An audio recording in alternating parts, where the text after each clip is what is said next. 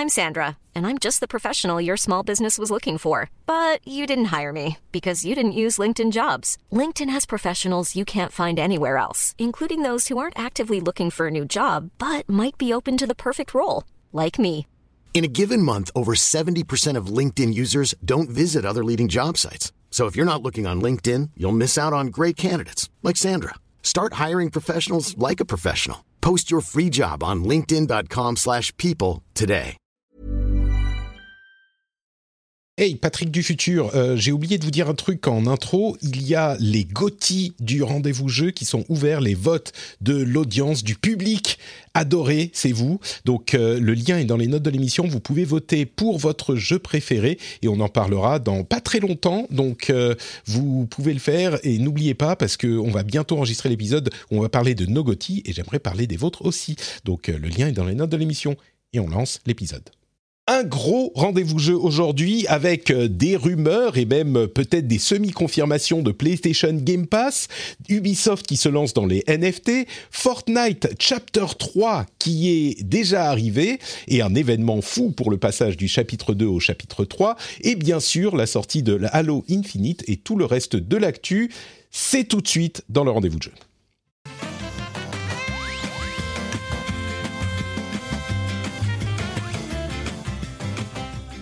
C'est pas encore assez dynamique là. Il faut que mes intros soient un petit peu plus punchy. Je suis pas encore très satisfait. On y travaille, on y travaille. Je suis Patrick Béja et je suis très heureux de vous recevoir pour cette émission où on a effectivement un énorme programme. On va pas s'apesantir parce qu'il y a beaucoup de choses à dire. Je vais quand même présenter mes co-animateurs. Hein. Je vais au moins faire ça. Bonjour euh, Escarina. J'ai failli dire bonjour Maïté, mais ton vrai nom c'est Escarina. On le sait tous. Comment ça va? Est-ce que tu es en forme? Écoute, ça va très bien, je te remercie. Je pensais à ta petite euh, remarque sur euh, qu'est-ce que je peux faire pour rendre mes intros d'émissions un peu plus punchy. Moi, je te, je te conseillerais de, de rajouter euh, un jingle avocat du diable. Ouais. Au hasard. Alors, c'est une référence que comprendront ceux qui étaient dans le Twitch, puisque nous sommes en live sur Twitch comme tous les jeudis midi. On vous laissera la surprise pour la suite une autre fois. Parce que là, il y a un petit souci, un petit problème technique qui fait que ça marche pas. Euh, le rire malicieux que vous entendez derrière Maïté, c'est Epion, alias Loïc Rallet. Comment ça va Loïc? Deux fois en Écoute. quelques semaines. Très heureux de t'avoir. Ouais, c'est incroyable. Je, suis- je suis ravi, tout pareil. Ça va, ça va très bien. Euh, J'ai envie de dire, pour être un épion en ce moment, c'est un- un- une superbe saison en termes de, de sorties. Mhm, ouais, entre Forza, Halo et des trucs qui se passent dans Destiny, c'est un peu le, le Ouais, paradis des épionnes. Ah ouais, on est, on est très bien. On est très bien. On dort pas beaucoup du coup, mais on est très bien. Alors, euh, tu nous disais avant de lancer l'enregistrement que tu as passé toute la nuit sur Halo spécifiquement parce que tu pouvais nous pouvoir, euh, tu voulais pouvoir nous en parler en connaissance de cause dans l'émission. Euh, et c'est vraiment Ouais, ouais. seulement pour moi que tu as abandonné ta femme et ton fils euh, euh, spécifiquement mais- pour nous en parler. ne, ne rigole pas, mais j'ai précisément dit à ma femme, écoute, demain je suis dans un podcast, je dois parler de Halo, Ah, j'aimerais pas avoir l'air ridicule, donc euh, il faudrait que j'y joue quand même beaucoup. Mais Ça qu'il faudrait qu'on fasse en fait. Mais, Mais, eh, euh, comment j'y ai pas Pourquoi pensé avant Mais Ah là là Bon, tu viens de écoute, nous donner la recette. Ouais, qui me donne des. Très... Merci beaucoup, merci beaucoup. Euh, bien sûr, il faut remercier Hervé Rouil, Yoram Cohen, euh, Mathieu Champetier, Darune Pat- Patacus, Léa Moirot, Nolan, Kevin Charara, Loïc Lacombe, qui sont les patriotes qui nous ont rejoints depuis le dernier épisode. Merci à vous tous d'avoir euh, consacré une petite somme au soutien de l'émission. Et bien sûr, les producteurs Claude Girel, Stéphane Grégorissata et Steph Sinalco, qu'on aime d'amour. On aime tous les patriotes d'amour. Euh, et puis, évidemment, même ceux qu'on n'a pas cités juste maintenant. Si vous voulez nous rejoindre dans cette formidable équipe, vous pouvez aller sur patreon.com slash rdvjeux. Bon, alors il y a vraiment beaucoup de choses qu'on va couvrir aujourd'hui. Il y a beaucoup d'actu et beaucoup de euh, jeux dont on veut parler. Donc on va se lancer tout de suite avec peut-être la plus grosse euh, news. Bon, je, la gonfle peut-être un tout petit peu parce qu'il y a quand même Halo Infinite qui est sorti, mais c'est la rumeur euh, à moitié confirmée du fait que Sony travaille bien sur une version à la Sony du Xbox Game Pass. Qui est du coup un truc dont on pouvait se douter un petit peu quand même parce que le succès du Game Pass est tellement insolent que euh, on imagine bien que les concurrents euh, y réfléchissent aussi ou en tout cas que Sony y réfléchit, peut-être d'autres également hein, à, à voir. Mais ça pose plein de questions. Euh, il, on sait que Sony euh, s'étend dans différents marchés. Hein. On a d'ailleurs euh, des nouvelles de God of War PC qui arrive le 14 janvier, euh, Horizon Zero Dawn qui va avoir des nouvelles fonctionnalités sur PC aussi, et euh, qu'il regarde le jeu mobile. On en parlait la semaine dernière. il regarde du côté du jeu mobile très sérieusement également. Mais là, c'est quelque chose de, à mon avis, d'encore plus intéressant parce que le l'attrait du euh, Game Pass est l'une des forces hyper importantes de Microsoft, euh, qui a commencé par là pour reconquérir le marché. Sony a traditionnellement, enfin disons depuis en tout cas euh, très clairement depuis la dernière génération, des grosses grosses forces avec des gros titres qui donnent envie d'acheter sa console, mais on aimerait bien avoir les deux dans des deux côtés. du côté de Microsoft, eh ben ils ont racheté tellement de gros studios qui vont avoir des gros titres exclusif dans, allez, euh, déjà ça commence un petit peu, mais de plus en plus au, fur et à mesure que les années vont passer. Et donc ils auront d'une part le Game Pass dans une euh, vidéo sur YouTube, je l'assimilais à un buffet à volonté, et du côté de Sony, c'était des plats euh, trois étoiles Michelin. Et eh ben bon, je caricature un petit peu, mais du coup Microsoft va avoir les plats trois étoiles Michelin, mais à volonté avec le Game Pass. Et eh ben Sony risque de devoir répondre.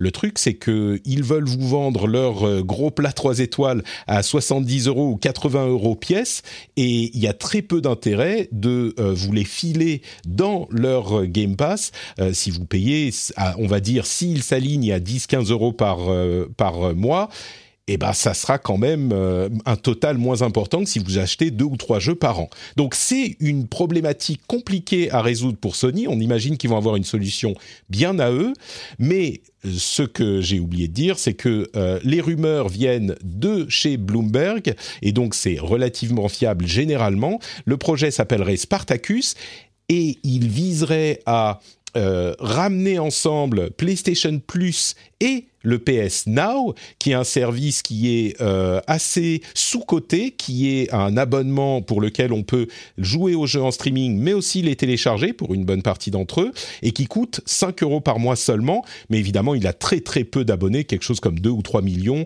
par rapport aux 40, euh, on ne sait pas combien exactement, mais 20 ou 30 ou 35 millions aujourd'hui du euh, Game Pass. Donc, Sony regarde de ce côté et ils se disent bah, le PlayStation Plus, on a allez, 45 millions d'abonnés. Si on peut réussir à soutirer, au lieu de soutirer 5 euros par mois, de soutirer 10 euros ou même 15 euros par mois à ces abonnés-là, une partie de ces abonnés, eh ben, ça pourrait être intéressant. Donc, ils travaillent sur Spartacus et une offre dont on ne sait rien aujourd'hui, quelle forme elle pourrait prendre, euh, pour attirer euh, plus de, enfin, pour convaincre les joueurs de leur donner un petit peu plus d'argent, c'est toujours le, but final.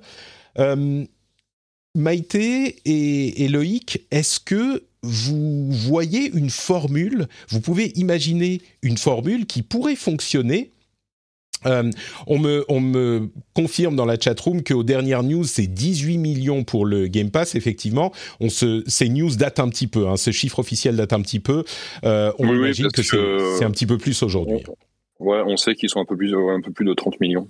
Oh, alors c'était euh, un mot qu'avait lâché, c'était quelqu'un de Take-Two, je sais plus, mais on savait pas si c'était confirmé, mais il semblait qu'il serait peut-être dans la confidence. Mais Ouais, non, parce qu'après, il y avait des chiffres qui étaient, qui étaient sortis et je crois qu'en fait, Microsoft, pour 2021, visait, enfin, au moment où il y avait eu, il y avait eu ces articles, je crois. Ah oui, tu as raison. Visait les, les 40 millions et en fait, ils étaient, ils étaient à 30 millions. Donc, du tu as raison. un petit peu en dessous de leur, de leur projection. Euh, dans tous les cas, euh, pour ce service, deux questions importantes. Quelle forme il pourrait prendre et quel nom il pourrait avoir? Je pense que c'est les deux questions essentielles. Euh, bah Loïc, tiens, puisque tu, tu as la parole, euh, ils peuvent pas mettre tous leurs jeux en day one sur un service à abonnement, j'imagine. Qu'est-ce que tu penses, toi? Bah, je pense que dans l'absolu, s'ils voulaient, ils pourraient. Oui. Parce que c'est le modèle qui suit Microsoft finalement, et j'ai l'impression que pour eux, ça marche plutôt bien. Enfin, je veux dire, là, euh, on prend le cas de Forza Horizon 4 qui est sorti il y a pas longtemps. Le jeu a pulvérisé les records de la série en termes de, en vente. Il a, là, on sait qu'il il en a, il s'en est déjà vendu euh, deux fois plus que le, précédent sur la même période pratiquement. Donc c'est, très fort. Mais à côté de ça, le jeu dans le Game Pass et il marche aussi très bien côté, euh, côté Game Pass. Donc c'est, on, dit souvent le Game Pass, euh, c'est, sympa, mais du coup, euh, ça, ça, ronge sur les ventes, etc. Bah, des, jeux comme Force Horizon sont la, preuve que non. Tu peux faire du Game Pass et en plus de ça, avoir de très bonnes ventes euh, à côté. Donc faut, faut voir un petit peu la stratégie que, vise, Sony. Mais euh, je, sais pas trop comment ils vont faire ça parce que finalement, lorsque tu regardes un petit peu l'historique de Sony, par, enfin ses positions par rapport au Game Pass, c'est quelqu'un comme Jim Ryan, donc qui est le, patron de PlayStation actuellement. Ils ont eu il a eu des positions et des mots parfois assez durs hein, sur le Game Pass. Et euh, alors, soit il, y avait il va y avoir un retournement de veste phénoménal, ce dont je doute un petit peu quand bah, même. Moi, ça ne me surprendrait pas. Hein. Le truc, c'est que quand ils n'ont pas un produit à proposer en face, euh, ce qu'ils disent, c'est oh bah attendez, non, ça c'est pas une bonne proposition. Enfin, tu vois, ils ont ils vont toujours dire que c'est pas hmm. cool. Et tout à coup, quand ils ont un produit euh, équivalent, euh, ils vont essayer de te faire comprendre que c'est pas la même chose, mais ils vont te dire si si, en bah, fait, c'est cool quoi ils ont fait le coup avec l'émulation notamment, mais euh, là, je sais pas, quand tu lances un service comme ça, il faut quand même avoir un truc qui est, qui est, qui est, assez solide. Le, PlayStation Now et tout, c'est bien sympa, mais j'imagine qu'ils visent quelque chose de plus, de plus, de, plus costaud.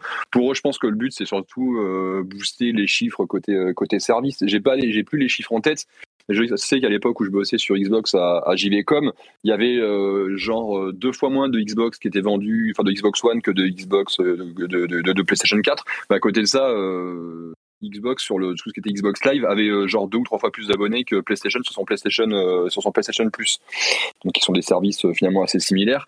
Donc tu te dis PlayStation a vu le nombre de consoles qui vendent des, des, des, abonnements en tout genre, ils pourraient en vendre en vendre beaucoup plus. Ils sont un peu sans dire qu'ils sont fragiles, ils sont ils sont moins bons sur sur ça. Et je pense que pour eux maintenant l'idée c'est de réussir à proposer un service qui qui marche au niveau d'un Xbox Live ou d'un Game Pass, etc. Donc Ouais, je pense, euh, je pense qu'effectivement. Donc, donc toi, tu dis peut-être qu'ils pourraient carrément offrir les jeux en, day one. C'est peut-être. Hein, c'est vrai que euh, ce qu'on a vu avec le Game Pass, en tout cas, c'est que pour les gros jeux, ça a l'air d'être le cas pour tous, mais pour les, mm. gros jeux, ça ne fait qu'ajouter à au buzz euh, et donc à, à la aux ventes en dehors même du service. Après, je crois que Jason Schreier, donc, qui est le, journaliste à la, à la base de, de, de l'information, c'est lui qui a sorti ça. Si je me, je me rappelle bien, il était très bon ce, ce Jason. Euh, je crois qu'il a dit dans ses, dans ses tweets que justement, euh, il fallait pas s'attendre à ce que les jeux first party de, de, de PlayStation fassent partie de l'abonnement. Donc, euh, alors, ce qu'il dit aussi, c'est qu'il y aurait un, un, un, abonnement en trois, euh, trois comment dire, catégories, trois étapes.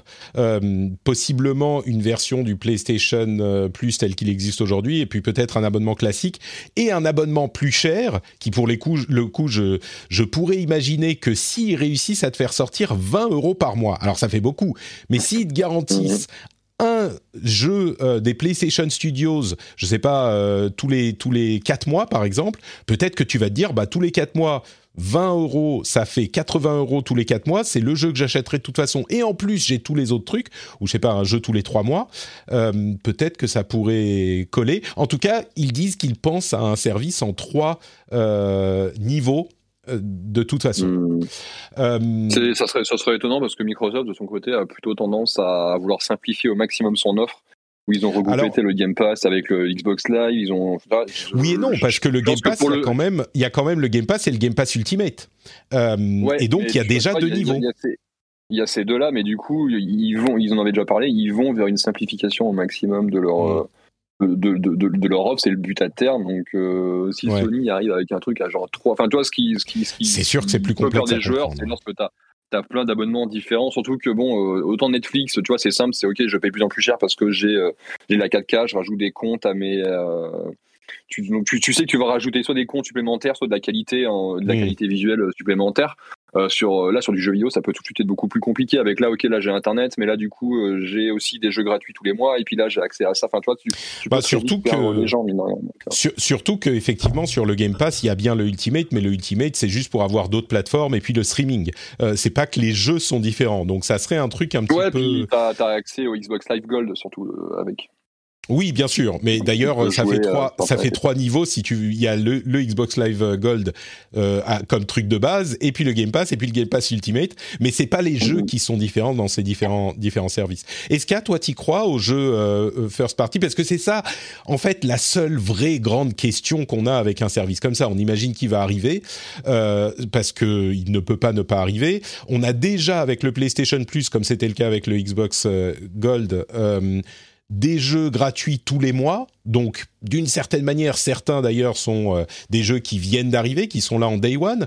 Donc, d'une certaine manière, il y a déjà ça. La grande question, c'est les jeux first party. Et cela, c'est le, trésor, les joyaux de Sony. Est-ce qu'ils les livreraient comme ça pour, pour une euh, pitance de seulement 10 euros par mois au, au chaland? T'y crois, toi, ou pas? Alors, pour le prix, j'en sais rien. Après, est-ce qu'ils ont vraiment le choix avec l'offre Game Pass en face? Je pense que tu l'as dit juste avant, moi je pense qu'il va falloir qu'à un moment ou à un autre, ils s'alignent s'ils veulent mmh. effectivement aller grappiller euh, du joueur et de l'abonné. Après, euh, la première question qui se pose dans le chat, et c'est la première question que je me suis posée aussi en, en, voyant l'annonce, c'est euh, en quoi ça va être différent du PS Now? Et là-dedans, ce qu'on disait, c'est bah oui, ça veut dire davantage de jeux Day One, davantage de jeux exclusifs. Après, est-ce qu'ils envisagent aussi de faire une, une portabilité PC, même en cloud, comme le fait Microsoft? Il me semble que c'est déjà un service proposé par le, par le PS Now, si je dis pas de bêtises. Je crois qu'il y a déjà des jeux jouables euh, en cloud sur PC. Euh, sur, sur PlayStation Now, tu veux dire? Ouais. Tout à fait. Il y a un client PS Now euh, sur PC qui te permet de jouer, de jouer aux jeux qui sont dispo sur le PS Now sur PC. Donc voilà, s'ils arrivent effectivement à avoir une offre comme ça qui est davantage fournie, parce que je pense qu'aussi la force de, du Game Pass aujourd'hui, c'est son catalogue. Euh, moi, j'y crois. En tout cas, euh, je serais prête à, je serais prête à, payer euh, pour souscrire à ce service-là. Ouais, bah, c'est vrai que le, le, PS Now est déjà là. La grosse différence, oui, c'est les jeux Day One. Il y en a assez peu. Ouais. Et, et... Bah, et puis ils ont, ils ont toute une écurie aussi de petits jeux indés euh, on l'a encore vu euh, il y a pas longtemps. On parlait de, Unpacking euh, la dernière fois ou Unpack, je sais jamais. Le Unpacking, ouais. Oui, qui est sur le Game Pass, ouais, tout à fait. Donc s'ils arrivent, voilà. mais bon, c'est typiquement un jeu 100% PC. Enfin, je, c'est pas forcément un jeu très orienté console. Non, mais il est dispo sur le Game Pass console. Moi, c'est là-dessus que je l'ai fait. Il fonctionne très bien. Mais non, c'est sûr que. Pardon. Non, non. Sur, sur, c'est sûr que, que, le PlayStation Now existe déjà. Euh, il faut avouer que la qualité graphique est peut-être un petit peu en dessous de ce que peuvent proposer les meilleurs élèves euh, du, du, du, de la catégorie, euh, mais il pourrait l'améliorer un petit peu. C'est beaucoup mieux que ça ne l'a été à une époque. Et, euh, et puis le PlayStation Now, il propose déjà le téléchargement des jeux sur PlayStation 4 ou 5. Euh, donc vraiment, c'est un service qui, à mon sens, est un peu sous-estimé. Le problème, c'est que le service peut être sympa. Euh, ce que beaucoup de gens recherchent, c'est euh, les derniers jeux, parce qu'on a tellement de jeux, tellement de jeux gratuits, tellement de jeux filés à droite à gauche, que euh, ce qui fait la locomotive, c'est les ah bah derniers jeux. Et donc, il me semble difficile. Euh, il, me semble difficile de faire un service repensé, comme le Spartacus qu'ils imaginent, euh, sans intégrer d'une manière ou d'une autre les derniers jeux. Alors, euh, dans la vidéo dont je parlais sur ma, chaîne gaming à l'époque où je l'ai faite, je disais il y a plusieurs solutions. On pourrait proposer les derniers jeux, genre une dizaine d'heures par au moment de la sortie, et puis après vous devez l'acheter si vous voulez continuer à jouer, comme ce que propose EA sur certains de ses forfaits. On pourrait proposer par exemple les jeux disponibles deux semaines après la sortie, donc les vrais hardcore, ils sont obligés de l'acheter pour l'avoir tout de suite, ou alors disponible pendant deux semaines après la sortie et puis après ils en sortent. Ce genre de truc, il y a plein de formules possibles. Puis il y a le, truc à étage où les jeux seraient dispo euh, quand, quand on paye plus cher, etc., etc. La grosse question pour moi, c'est euh, le nom. Alors, je vous en propose certains. Euh, PlayStation Plus Plus, je trouve que c'est pas mal. PlayStation Plow, c'est PlayStation Plus et Now. je l'ai volé à un ami. Euh, ouais, mais Plow, ça, c'est un mauvais. Euh, oui, bah, peut-être un tout petit peu. Euh, PlayStation Play Pass, PlayStation Netflix of Games, PlayStation, je sais pas. Unlimited. Si vous avez Unlimited. Ah, PlayStation Max, PlayStation Pro, etc. etc. Donc, euh, oui, comme on dit dans la chatroom, ils peuvent miser sur des AA, des indés euh, Day One, évidemment qui pourraient faire ça. Là où ça devient rigolo, c'est qu'on entend depuis euh, deux ou trois mois des plaintes du côté des indés, justement, qui disent que la plateforme est euh, plus du tout aussi indé-friendly qu'elle ne l'était à l'époque, du côté de PlayStation. Donc peut-être qu'il y a des gens qui sont au téléphone pour essayer de réparer les, les relations. Bon, en même temps, Sony est inévitable. C'est vraiment le mastodonte dans la la, place du gaming. Donc je pense que si, ils, pourront, ils ont quand même suffisamment de poids pour être euh, dans les discussions. Euh, typiquement, It Takes Two en Day One sur leur, euh, sur leur plateforme qu'ils appelleront comme ils veulent. je pense que c'est le genre d'offre où on n'est pas sur du triple A, on n'est pas non plus sur du petit jeu indé, mais c'est typiquement le genre de choses qu'on pourrait attendre du, d'une offre comme ça. Tout à fait. Mm. Bah, le It Takes Two, il est sorti sur le Game Pass il y a deux semaines, je crois. C'était un des jeux de, de ce ou une semaine. Ouais, il y a pas très longtemps. Il y a pas longtemps, ouais. Mm. Tout récent, ouais. Bah écoutez, ça devrait être annoncé. Euh, enfin, il, parle d'une fenêtre autour du printemps, donc on ne sait pas si ça sera annoncé avant ou euh, ou si ça serait une annonce au printemps, mais c'est ce qui semble être en train de se tramer. Euh, je voudrais parler un petit peu de Fortnite. Tiens, euh, on parle pas beaucoup de certains gros jeux et pourtant c'est les plus gros jeux de la terre. On va essayer d'en parler un tout petit peu aujourd'hui. Alors euh, pas tous les jeux hein, parce qu'il y en a plein qui sont plus gros que ça encore peut-être, mais euh, Fortnite, j'ai vécu en direct la finale du chapitre 2 il y a quelques jours de ça et je peux vous dire que c'était incroyable. Est-ce que vous avez déjà vécu une une fin de chapitre. Enfin, la première, c'était The End euh, l'année dernière, je crois, pour le chapitre 1. Vous avez, vous avez vu un petit peu ce qui s'est passé dans le chapitre 2 J'ai pas trop suivi, non. Euh, moi, j'y joue. Vous êtes des vrais gamers. J'y joue pas, ouais. non, non, mais le, le, le, le, jeu est cool, mais c'est vrai que j'y joue pas du tout. Ma femme y jouait à une époque, donc du coup, je suivais l'actualité de Fortnite euh, grâce à elle. Hmm. Parce que du coup, bah, elle, elle, m'en parlait, et puis je la regardais jouer, mais euh, sinon, non. J'ai dû y jouer il y a, pour la première fois il y a quelques mois, parce que tu sais, il y avait le, Master Chief qui avait rejoint ah, bien sûr, la liste incroyable de personnages jouables qui est dispo dans le truc. Les, les copains de Xbox m'avaient envoyé un code pour le personnage, donc euh, forcément, je suis allé, je suis allé jouer. Et eh ben justement. Euh, mais c'est à peu près la seule fois où j'ai touché moi-même à Fortnite. Quoi. Ouais, J'y joue pas beaucoup, hein, je vous avoue. D'ailleurs, avant de me lancer dans la fin du chapitre 2, j'ai fait une partie et hyper fier que je suis, j'ai eu mon premier Victory Royale, mais j'étais comme un mhm. fou, comme un fou.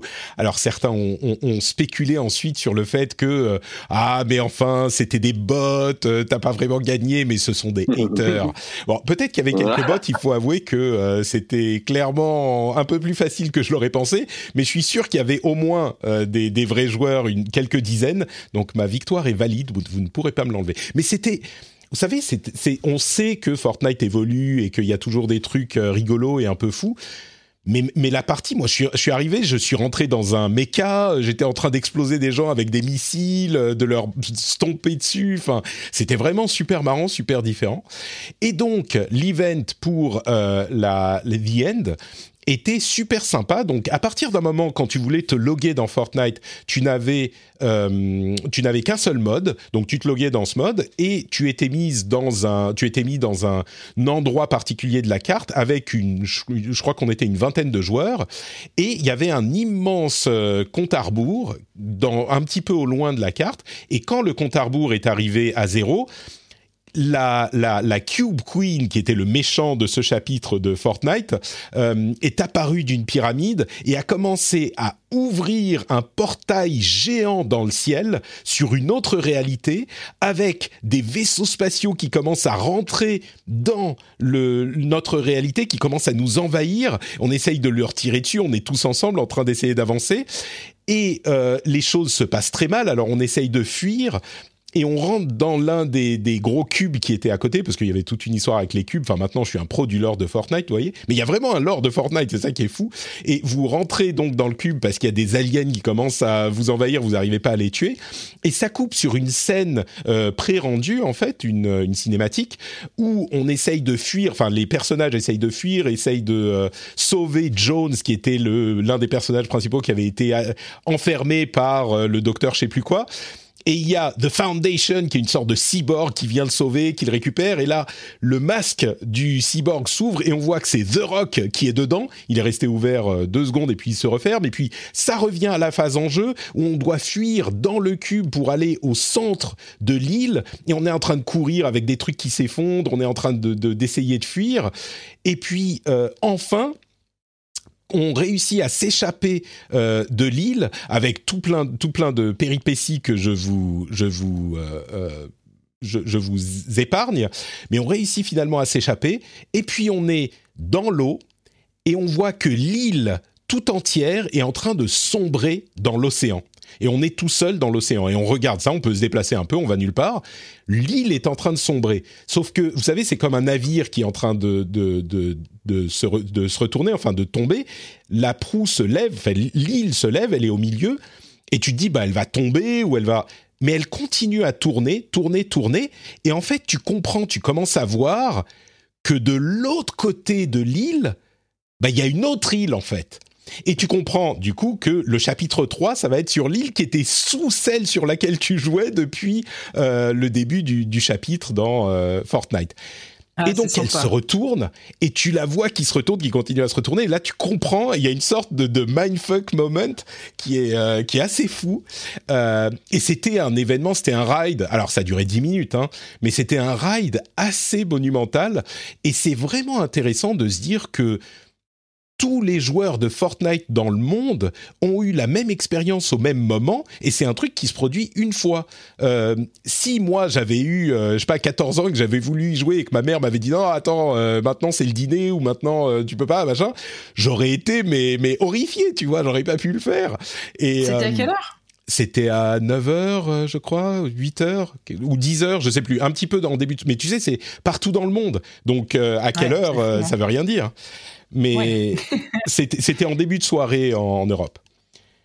Mais c'était vraiment, vraiment un truc euh, particulier, quoi. Et leur serveur arrive à tenir le coup Ah bah écoute, il n'y a eu aucun souci, aucun problème, que je sache. Hein. Je pense que Blizzard devrait en prendre de la graine. Hein. bah, disons que oui, peut-être que tout le monde est, connecté en même temps, je sais pas, mais bon, c'est un gros jeu, hein, Fortnite.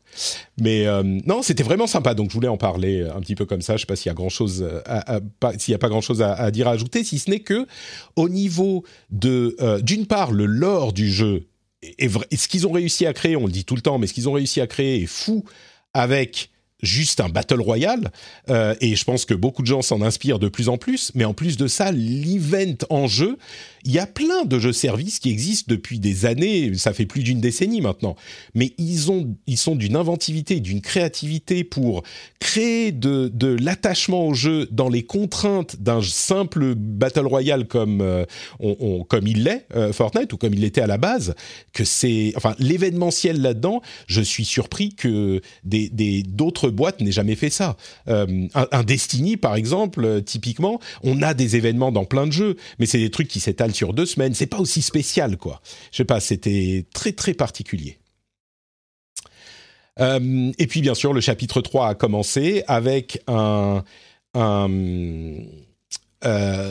Spider-Man, une skin Spider-Man qui euh, visiblement, enfin, on a des, gants Spider-Man qui peuvent s'accrocher avec leur filet, qui peuvent se balancer, qui sont super bien faits. Moi, je l'ai pas encore testé, mais visiblement, c'est super bien fait et c'est mieux fait que dans les jeux Spider-Man console. Donc, euh, bon, voilà. Epic a, réussi ça aussi. Par, contre, je peux pas te laisser dire du mal du Spider-Man qui est sorti sur PlayStation. C'est pas possible. c'est le meilleur jeu Spider-Man du, monde. Je, suis assez d'accord et je pense que ça ne change pas ce statut, même s'il est très bien dans. Mais ce qui est marrant en fait, c'est que dans, dans Fortnite, euh, il s'accroche, il lance ses petits filets qui s'accrochent vraiment au euh, aux, immeubles, tu sais. C'est pas que ça se balance quelque part dans le vide, ça s'accroche aux immeubles et tu mm. te balances comme ça. Bon, bref, c'est un détail. Ah, mais sur le Spider-Man d'Insomniac aussi. Euh, le mec, il arrête pas de faire tu, tu peux, tu peux euh, balancer des trucs qui s'accrochent pas spécifiquement aux ah, si, si, dans, le, dans, le, dans, la version d'Insomniac, là, le, ils étaient très fiers d'ailleurs de l'annoncer que tous les, pas quand toutes, tu... les, toiles s'accrochent à des immeubles, à des tuyaux, à des arbres, à des machins. Ouais, mais pas les quand toiles tu toujours à quelque chose. Quand tu te balances, mais pas quand tu euh, avances. Tu sais, quand tu essayes d'avancer un petit coup, euh, ça s'accroche à rien du tout. C'est oh, peut-être que c'est ah, censé ça, mais tu peux le faire n'importe où. Peut-être pas pour le dash, peut-être pas pour le dash avant. C'est ça. Ouais. Bon, bref, peu importe. Euh, Fortnite, c'était assez cool. Euh, une autre news que j'aimerais couvrir, c'est la question des NFT, puisque Ubisoft a lancé euh, son système de NFT qui s'appelle Quartz, qui est basé sur une blockchain qui n'est pas la blockchain du Bitcoin ou une autre, qui c'est sur, comment s'appelle, Topaz, un truc comme ça. Ils sont en train de euh, donner des NFT pour Ghost Recon Breakpoint. Euh, ça va commencer aujourd'hui. Il y aura trois NFT qui seront donnés aux euh, joueurs de Breakpoint qui ont un certain nombre d'heures de jeu, donc c'est pas pour tout le monde, ça, ça, se compte pour les derniers en centaines d'heures de jeu, donc c'est vraiment pour les joueurs assidus de Breakpoint. Mais de quoi il s'agit? Les NFT en question, c'est des objets en jeu qu'ils appellent digits dans euh, leur système à Ubisoft, qui sont des skins. Alors il y a une skin pour une arme, il y a une un, un, casque et un et des vêtements en gros. Et c'est des objets qui sont attachés à la propriété des euh, des, enfin, les, personnes qui vont les recevoir en auront la propriété.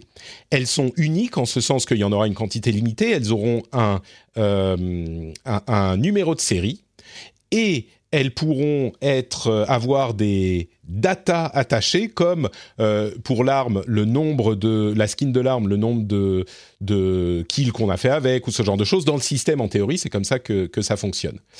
Euh, on peut avoir plein de données attachées et puis elles peuvent ensuite être revendues si on le souhaite, par le système Topaz, enfin le, Quartz qu'ils ont monté avec Topaz, on peut voir tous les trucs qu'on a achetés.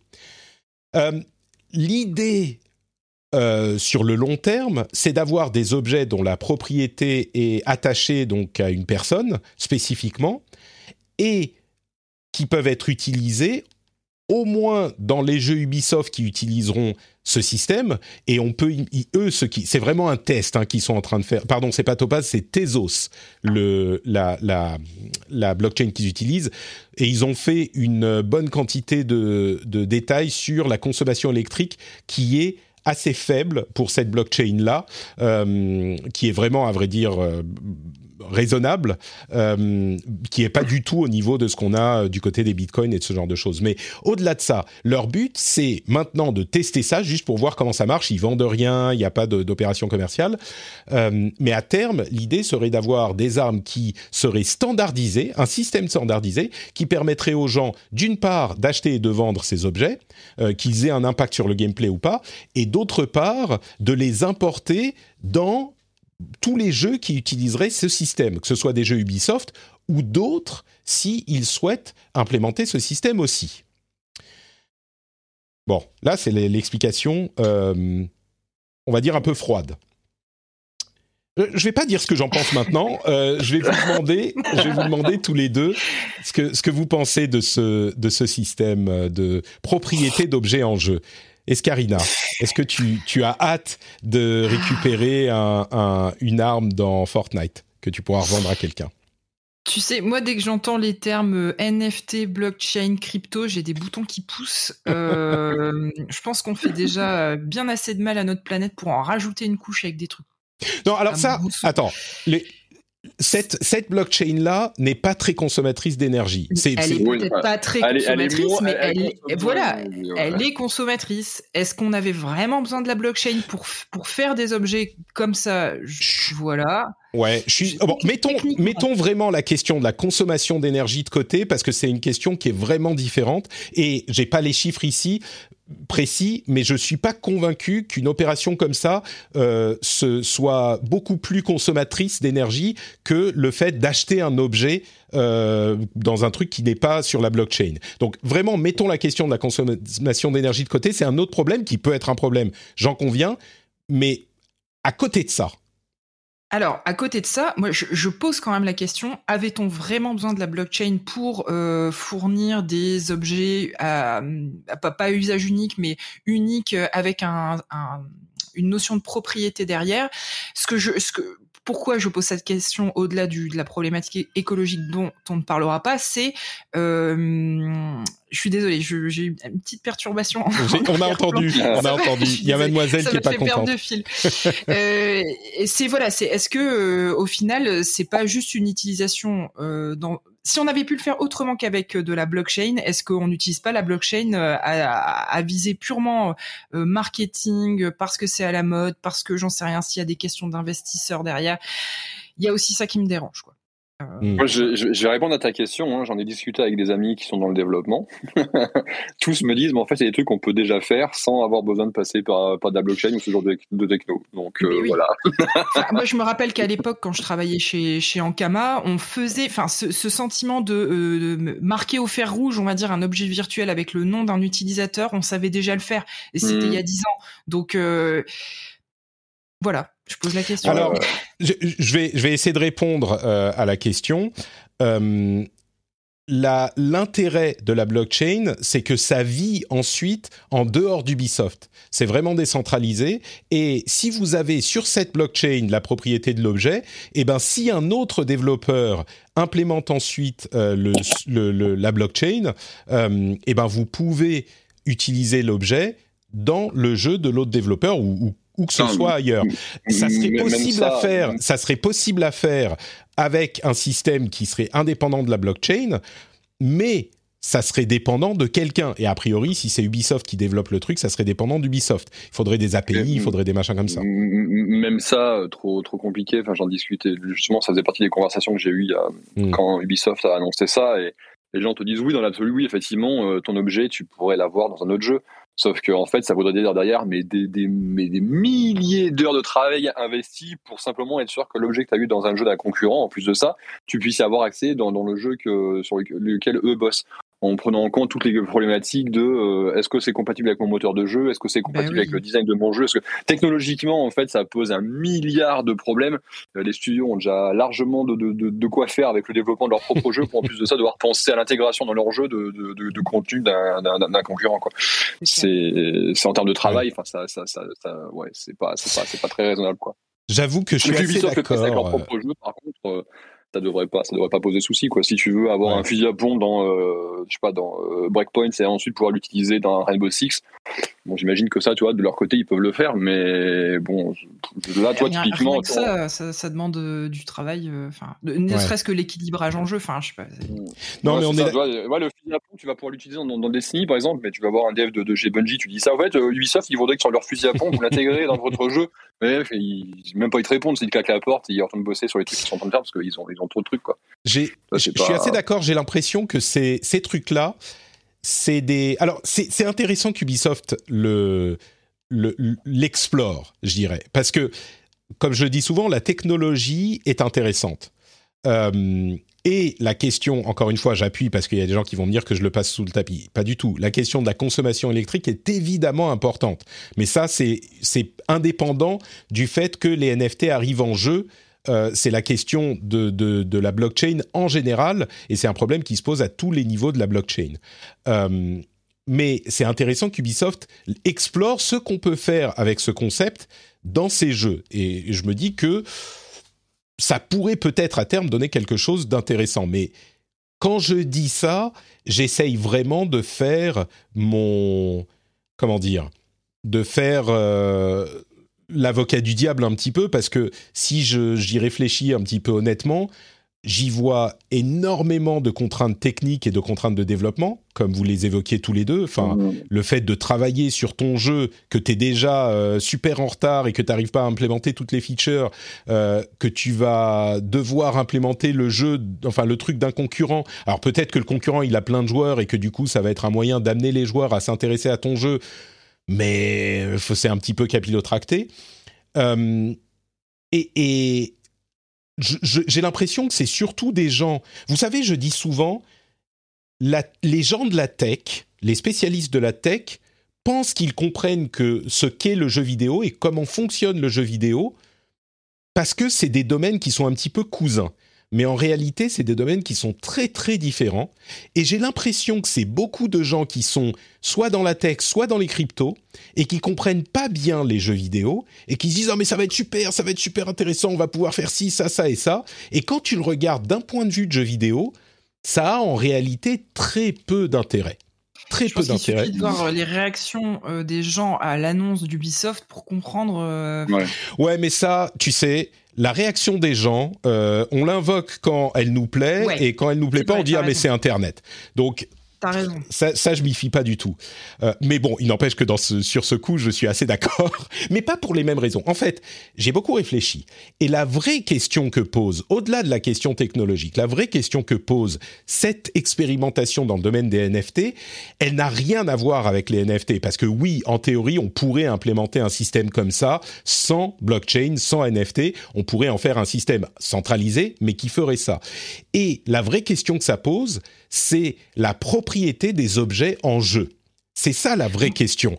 Et Moi, je trouve que la vraie question, c'est qu'est-ce qu'Ubisoft a y gagné?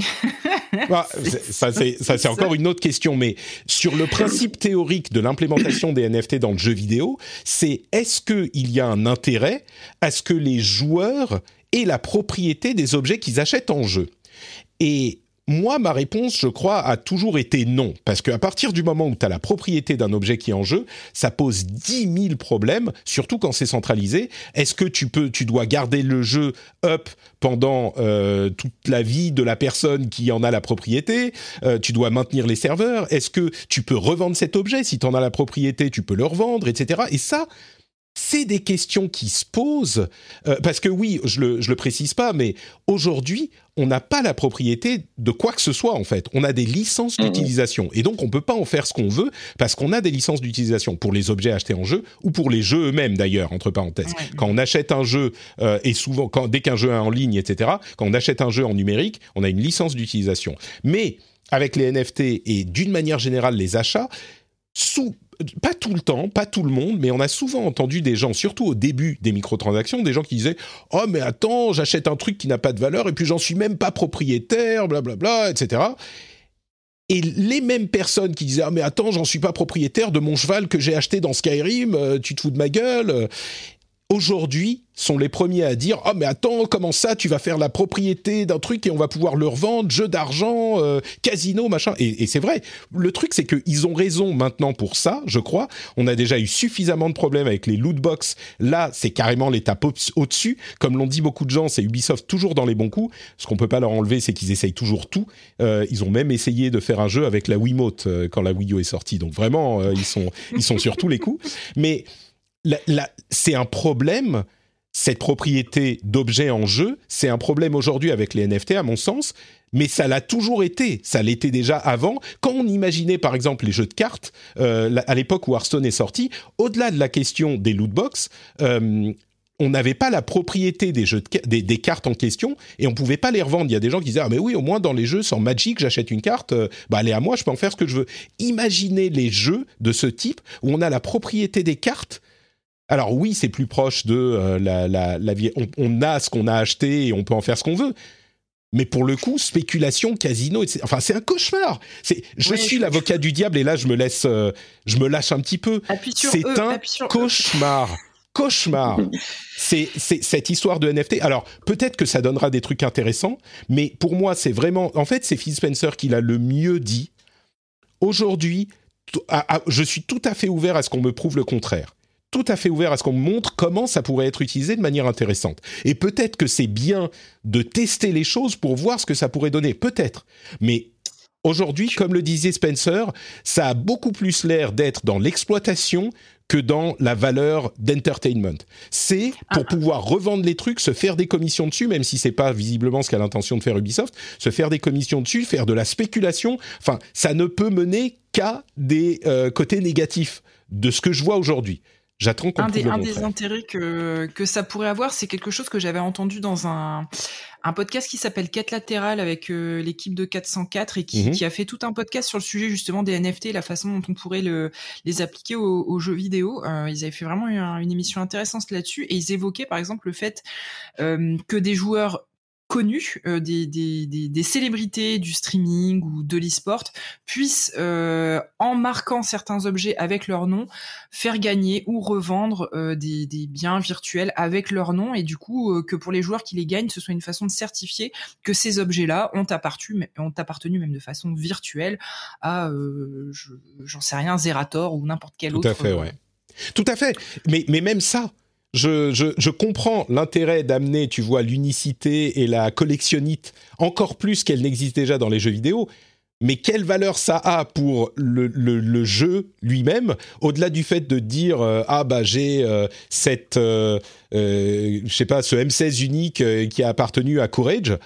Euh, parce qu'on a effectivement dans les NFT qui sont implémentés dans Breakpoint là, euh, dans ce test, il y a la chaîne de propriété qui est euh, dans la blockchain. Tu peux en supprimer ton nom si tu le souhaites, mais il y a la chaîne de propriété qui est implémentée. Donc tu pourras savoir ah bah j'ai aujourd'hui la propriété d'un des premiers NFT, d'une des premières skins qui a été vendue dans Breakpoint en 2019. Vous vous souvenez, il y a 40 ans, c'était le début.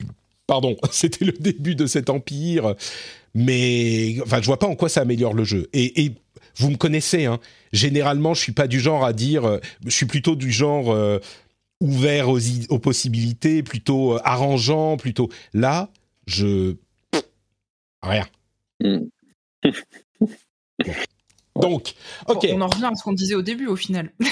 mais ouais, non mais. Faut prendre un lance-flamme et tout brûler. Voilà. Bah, disons que moi, je reviens à cette question à la base, qui est celle qui est vraiment intéressante. Quel intérêt, qu'est-ce que ça apporte d'avoir de la propriété d'objets dans le jeu? Et c'est vraiment intéressant à mettre en parallèle au discours qu'on avait il y a une dizaine d'années, où les gens se plaignaient justement de ne pas avoir la propriété d'objets dans le jeu. C'est pour moi euh, deux choses qui sont vraiment intéressantes à, à mettre en parallèle. Mais bon.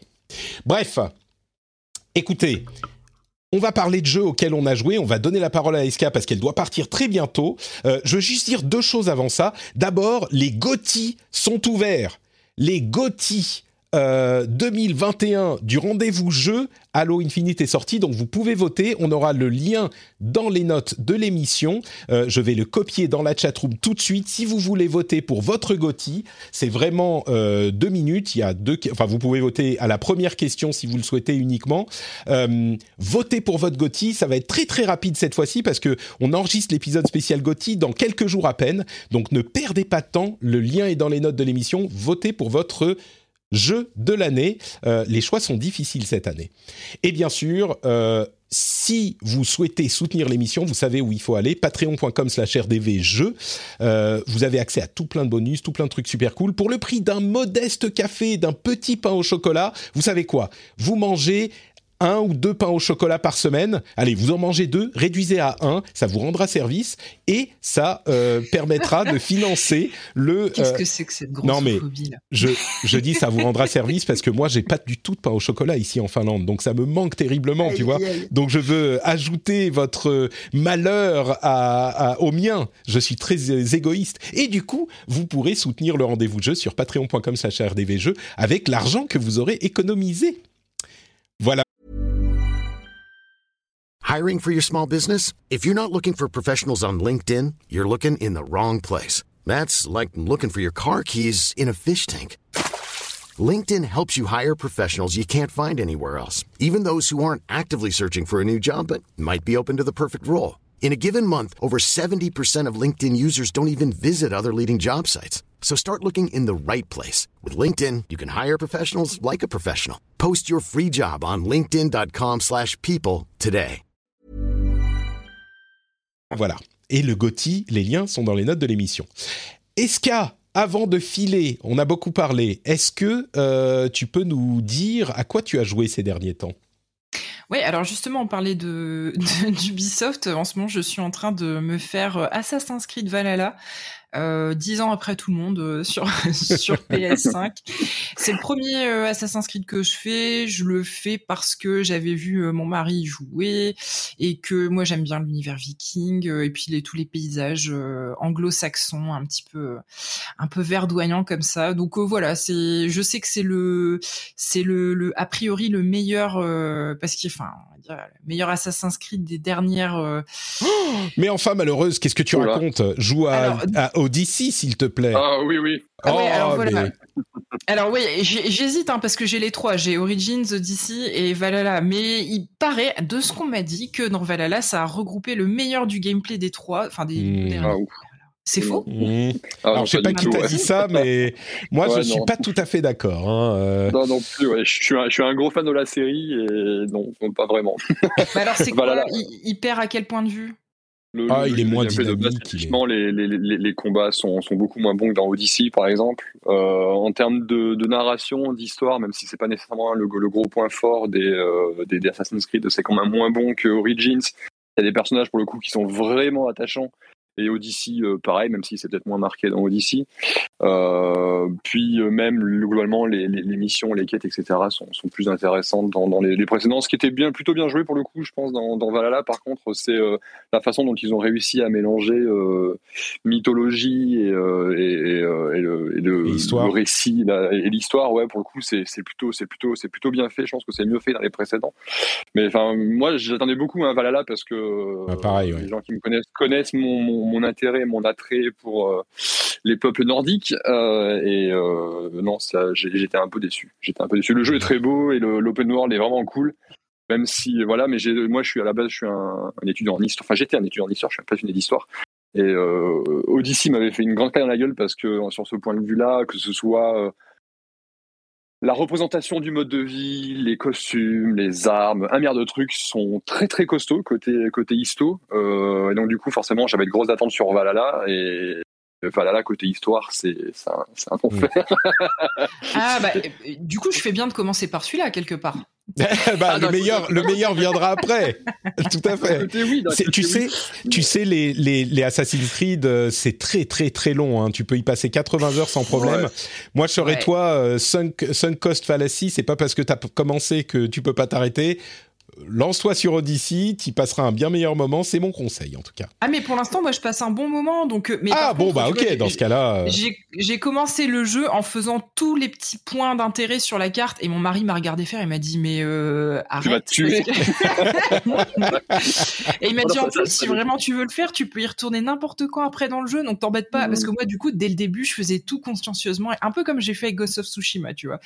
Et, Ah ouais non mais c'est pire que c'est pire que Ghost of Tsushima t'en as, dix fois plus. Hein. Après, ça, ça, dépend vraiment des gens. Je, moi, je sais que parce que je suis un, je suis un gros, gros, gros, gros, gros, gros, gros, fan de, de Odyssey. Et à chaque fois que j'en parle, il y a plein de gens qui me disent, mais moi, tous les quêtes secondaires, les machins, les points d'intérêt, ça a fini par me tuer. Euh, je me suis, je me suis euh, dégoûté du jeu à force de faire ça. Alors que moi, à l'inverse, ça m'a, ça m'a pas gêné. Mais ça, ça dépend vraiment des gens, effectivement. Il faut faire attention à. C'est juste que si tu veux, si tu veux tout faire, c'est littéralement des centaines d'heures. Hein. Si tu veux vraiment tout faire, c'est peut-être que j'exagère en, en, disant des centaines, mais si, je pense que bien 150 facile. Ouais, euh, je pense que 150, tu dois pas être loin de la vérité, c'est clair. Tu, tu dois bien filer, je, je sais, SK, donc, donc je, te, je vais te demander les autres jeux auxquels tu joues, parce que je veux pas te retenir quand, quand ton, ton devoir de mère t'appellera de, mère responsable. Ça. Euh, euh, ouais, donc du coup, euh, Valhalla, on en reparlera, je vous dirai si à mhm. quel point j'ai aimé ou pas. Après, je suis toujours sur Histoire, mais je pense qu'on s'en était déjà parlé la dernière fois, donc je continue petit bout par petit bout. Et puis j'ai testé il y a quelques jours Mind Scanners, qui est un des derniers jeux qui est sorti sur le Game Pass, qui est un genre de Papers Please, mais où on jouerait un psychologue plutôt qu'un douanier. en fait, donc t'es dans une un futur dystopique euh, où euh, il y a des déviants, hein, forcément. Donc les déviants, on imagine très vite que c'est les gens qui collent pas trop à la politique euh, dictatoriale du gouvernement imaginaire de ce jeu-là. Et il faut aller les les analyser, les psychanalyser même plus précisément pour essayer de comprendre de quelle maladie mentale ils souffrent. Et du coup, bah, c'est vraiment comme Papers, Please. Tu vas les voir, tu essaies de diagnostiquer s'ils souffrent ou non vraiment d'une vraie d'une maladie mentale. Et après, libre à toi de dire est-ce qu'ils ce sont des patients sains et donc de les relâcher sans leur avoir euh, lavé le cerveau? Parce qu'en fait on, te dit que tu les soignes mais en fait tu leur laves le cerveau ou si tu laves le cerveau de tout le monde parce que tu es, un monsieur propre dans l'âme et euh, et que tu n'acceptes aucune déviance euh, au gouvernement. Donc c'est plutôt sympa. Après, enfin franchement, moi j'ai vraiment l'impression de jouer à Papers Please euh, revisité quoi. Donc euh, ça me dérange presque, mais euh, vu que j'avais adoré Papers Please, euh, je me suis bien amusée sur Mind Scanners. Après, au bout de, j'y ai joué peut-être une heure et demie, deux heures, et j'ai trouvé ça quand même très vite, très répétitif. Mmh. Donc voilà, je vais continuer, je vais essayer d'aller jusqu'au bout de l'histoire, mais c'est voilà, c'est pas le jeu de l'année quoi. Mais pour tous les gens qui avaient bien aimé Papers Please, c'est très chouette c'est un peu euh, anxiogène comme graphisme euh, quand même. Ah mais comme Papers, Please, t'as un côté très. Euh, alors t'as un côté très stakhanoviste. ouais, enfin les heures sombres du communisme en Russie. dans le. Je sais pas si le parallèle est bon, mais. Ouais, ouais, non, mais si tu as et tu as tu as les, les questions euh, que tu poses pour la. Enfin bon, bref, c'est. Mais je veux dire, même graphiquement, tu vois, c'est c'est je trouve ça laid quoi mais laid pas c'est pas travaillé mais c'est genre ça t'agresse les, les yeux c'est je sais pas. Ouais, mais ça colle bien. Mais tu vois, moi, je trouve que même graphiquement, ça, le même que ce soit le côté pixel art ou le côté un peu moche. Euh, enfin, pour moi, c'est Papers, Please, c'était pareil. Hein. C'est vrai. Ouais. Euh, mais du coup, tu as, vraiment une cohérence, je trouve, dans la DA qui est qui est assez intéressante. Et, euh, et c'est pas mal. Enfin voilà, c'est de toute façon c'est sur le Game Pass pour ceux qui n'ont. Euh, ça coûte rien en, à, de le télécharger, d'y jouer en une demi-heure grand max. On a compris où le jeu veut nous mener et le type de gameplay. Donc après libre à vous de, continuer ou d'arrêter quoi. Mais, mais c'est ma petite reco du moment. Ok, très bien. Eh ben écoute, c'est Mind Scanners et on est pile à l'heure. C'est incroyable. Merci beaucoup Eska d'avoir été avec nous. Ça a eh été ben, un immense plaisir des grosses embrassades virtuelles euh, toutes euh, tout Covid-less euh, et je vous souhaite une bonne suite d'émissions. Salut tout le monde. Merci beaucoup Eska. Ciao ciao. Salut. Alors, on a une petite surprise. on va faire ceci. Hop, on va faire comme ça.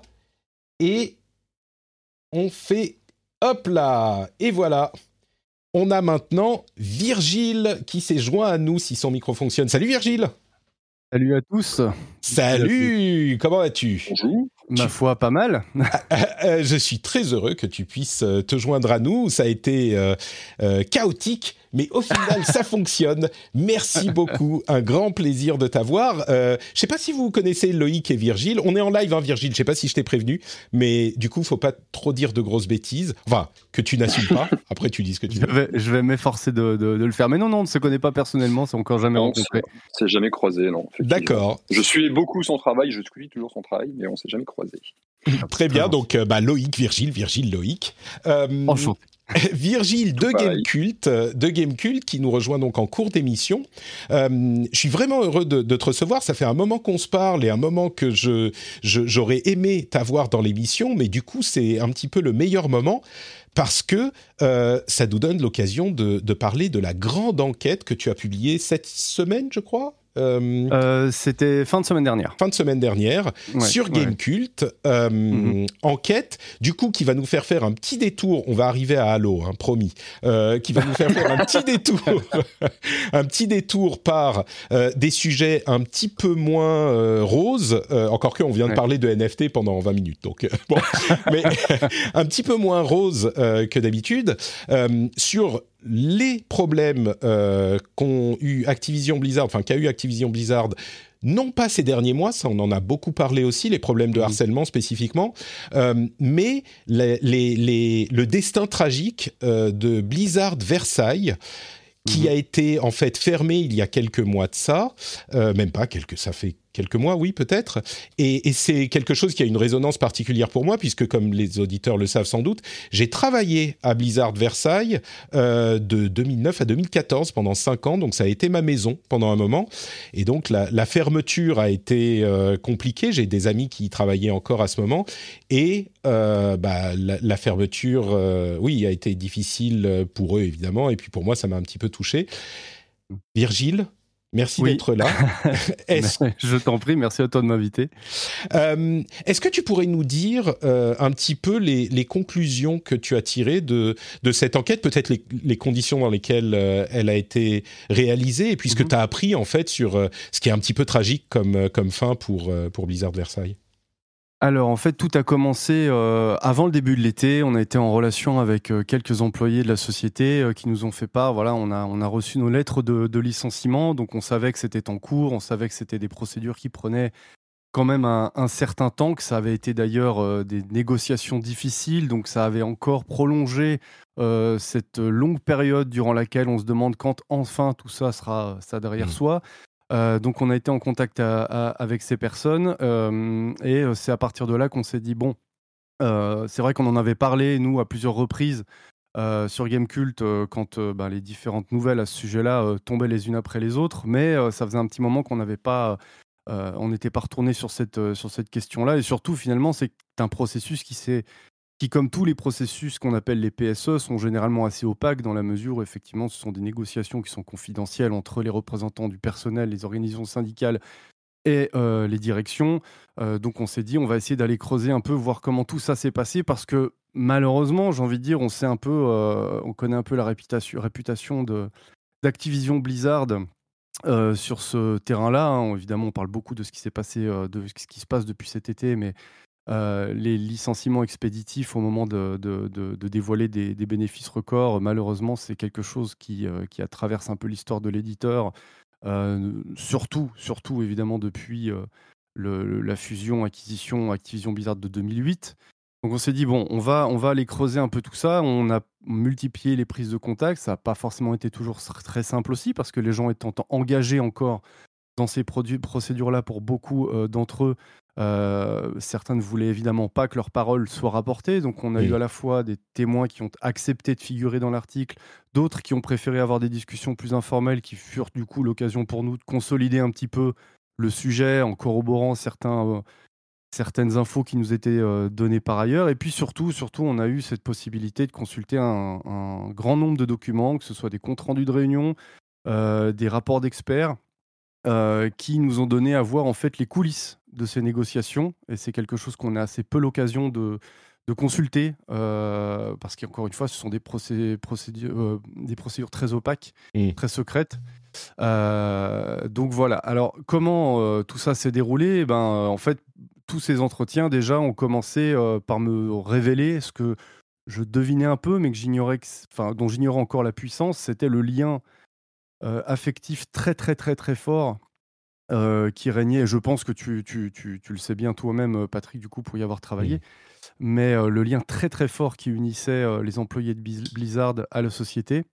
Il y a ce mantra qui nous a été répété à plusieurs reprises, We Bleed Blue, donc nous saignons bleu. Ce, ce, ce, bleu la couleur de Blizzard, oui. Voilà, il coule dans nos veines. Et ça, ça a été la première, euh, la première découverte pour moi, et ça m'a permis aussi de comprendre un peu mieux la dimension humaine, le drame humain un peu, hein, qui, se cache derrière tout ça, c'est-à-dire le sentiment d'avoir été trahi, d'avoir été utilisé par une société euh, qui, du coup, a forgé sa, réputation sur le travail de ces employés-là, et notamment ceux de Versailles, qui assuraient tout un tas de tâches qui n'étaient certes pas du développement de jeu, mais qui euh, participaient énormément à façonner cette image de Blizzard, qui est une société qui fait les choses bien d'un bout à l'autre, euh, qui ne néglige pas le, la relation client, qui ne néglige pas la localisation, qui ne néglige en fait aucun des, euh, des secteurs importants dans le développement et la commercialisation d'un jeu. Et oui. Non, je, je, voulais juste dire, effectivement, moi j'en ai pas beaucoup parlé ici, mais c'est vrai que moi-même, euh, quand j'ai quitté la société, je m'attendais à ce que les choses, à ce, qu'on me, alors moi je l'ai quitté en de très bons termes, hein, mais mais je m'attendais à ce qu'on me, me mette un petit peu plus, euh, je sais pas, pas le pied à l'étrier ou qu'on m'aide un petit peu plus. Euh, j'espérais avoir un, départ conventionné en fait, et, mm-hmm. et c'est vrai que là-bas, j'étais avec des potes, quoi. C'était vraiment une société où j'avais l'impression de travailler avec des amis. Et c'est le cas, hein, je veux dire, mes, mes relations restent très bonnes avec eux, mais au niveau collègues, c'était vraiment des potes, et puis ça te donne un petit peu l'impression que en fait la boîte c'est ton pote. Et hmm. il y a une sorte de, alors pour moi c'était, ça s'est très bien passé, mais il y a une sorte de remise euh, au clair quand j'ai voulu quitter la boîte. C'est genre, non non mais attends une seconde, euh, on est une société nous. Donc, euh, hmm. tu vois, on fait les choses d'une certaine manière. Et donc, j'ai eu un petit peu un euh, euh, OK, bon bah d'accord. Et du coup, ils m'ont, j'en avais jamais parlé, mais ils m'ont dit oh si tu veux, est-ce que tu veux rester pour lancer aussi tel jeu? Je sais plus quel jeu c'était. Ça devait être Legion peut-être la la, mm-hmm. la l'extension de World of Warcraft on peut te filer euh, tant d'argent pour que tu restes. Et moi, c'était ma petite satisfaction. Je lui ai dit, mais fuck, euh, non, je me barre, Parce que c'était un énorme lancement, c'était beaucoup de boulot et moi, j'en pouvais plus, j'étais lessivé. Enfin bref, oui. Mhm. Donc, euh, cette histoire de on a ce sentiment d'appartenance et encore plus, tu le précises bien dans l'article, mais il y a des gens qui viennent de tous les pays, qui sont en France, qui sont qui vivent dans le cocon de Blizzard parce que mhm. c'est un, environnement très chaud, très chaleureux mais qui connaissent pas vraiment euh, le, reste de la société en fait et qui se sont trouvés un petit peu lâchés. Euh, Complètement. Ça, c'est un, un, truc que j'ai découvert, c'est assez, assez fou, mais effectivement, le fait que Donc on avait 23, il y avait 23 nationalités différentes au sein de la société. Ça représentait euh, environ 50% de l'effectif total, c'est quand même pas rien. Mmh. Et ce sont effectivement des gens qui étaient tellement immergés dans ce cocon, euh, comme tu le dis, euh, Blizzard, qui parlaient en anglais toute la journée, qui sortaient avec leurs collègues, qui partaient en vacances même, on nous a-t-on dit, avec, mmh. avec leurs collègues. Il y avait véritablement une bulle qui s'était créée autour de Blizzard Versailles, qui fait que quand la nouvelle du premier plan de licenciement et surtout euh, le second a été, ont été euh, annoncés, euh, eh bien, ils sont tombés des nues, en fait. ces, personnes-là, nous a-t-on dit, se sont rendues compte qu'en fait, elles étaient dans un pays étranger, où finalement leur principal, et si ce n'est le seul point d'ancrage pour beaucoup d'entre elles, était Blizzard. leur, toute, toute, leur sociabilisation s'est faite autour de Blizzard. Donc, quand Blizzard euh, leur dit au revoir, au final, euh, elles se retrouvent ben, perdues, quoi. D'une certaine manière, on m'a même dit certaines personnes ne savaient parce que bon, je ne sais plus à combien était la moyenne euh, d'ancienneté au sein de la société, mais c'était quand même assez énorme. Des gens étaient là depuis 10, 15 ans, et donc certaines personnes ne savaient, m'a-t-on dit, plus vraiment à quoi ressemblait leur chez eux, quoi. Et, et, parce que leur chez eux, c'était même pas la France finalement aujourd'hui, c'était Blizzard. C'était, c'est ça qui est assez incroyable. Et, et, je trouve aussi dans les, les, les comptes rendus que j'ai pu consulter, que euh, la direction euh, du groupe et la direction française ont évacué un peu facilement la responsabilité de la société dans cette installation d'un climat euh, bah voilà, très, très fermé, très, très familial. Il y a cette citation de la responsable des ressources humaines Europe qui, m'a qui m'a saisi qui disait nous avons probablement rendu un mauvais service aux salariés en laissant ce faux sentiment de sécurité s'installer nous, nous devons les aider à être des adultes responsables plutôt que des enfants dépendants c'est c'est quand même très dur comme, euh, comme, euh, comme propos par une société qui a participé à entretenir cette, euh, cette culture familiale. Et, et du coup, c'est facile de dire ensuite aux gens, mais vous ne fallait pas vous attacher. Ça, ça m'a beaucoup choqué, par exemple. C'est effectivement, c'est un équilibre qui est compliqué, compliqué à trouver parce qu'il y a d'une part de ce sentiment qui vient, je crois, euh, de, de, de, la volonté de Mike Morheim, euh, mhm. qui, on l'a découvert à la suite des problèmes de cet été, euh, avait sans doute une part de responsabilité dans l'ambiance euh, toxique mhm. dans laquelle vivaient de nombreuses femmes et minorités chez, chez Blizzard.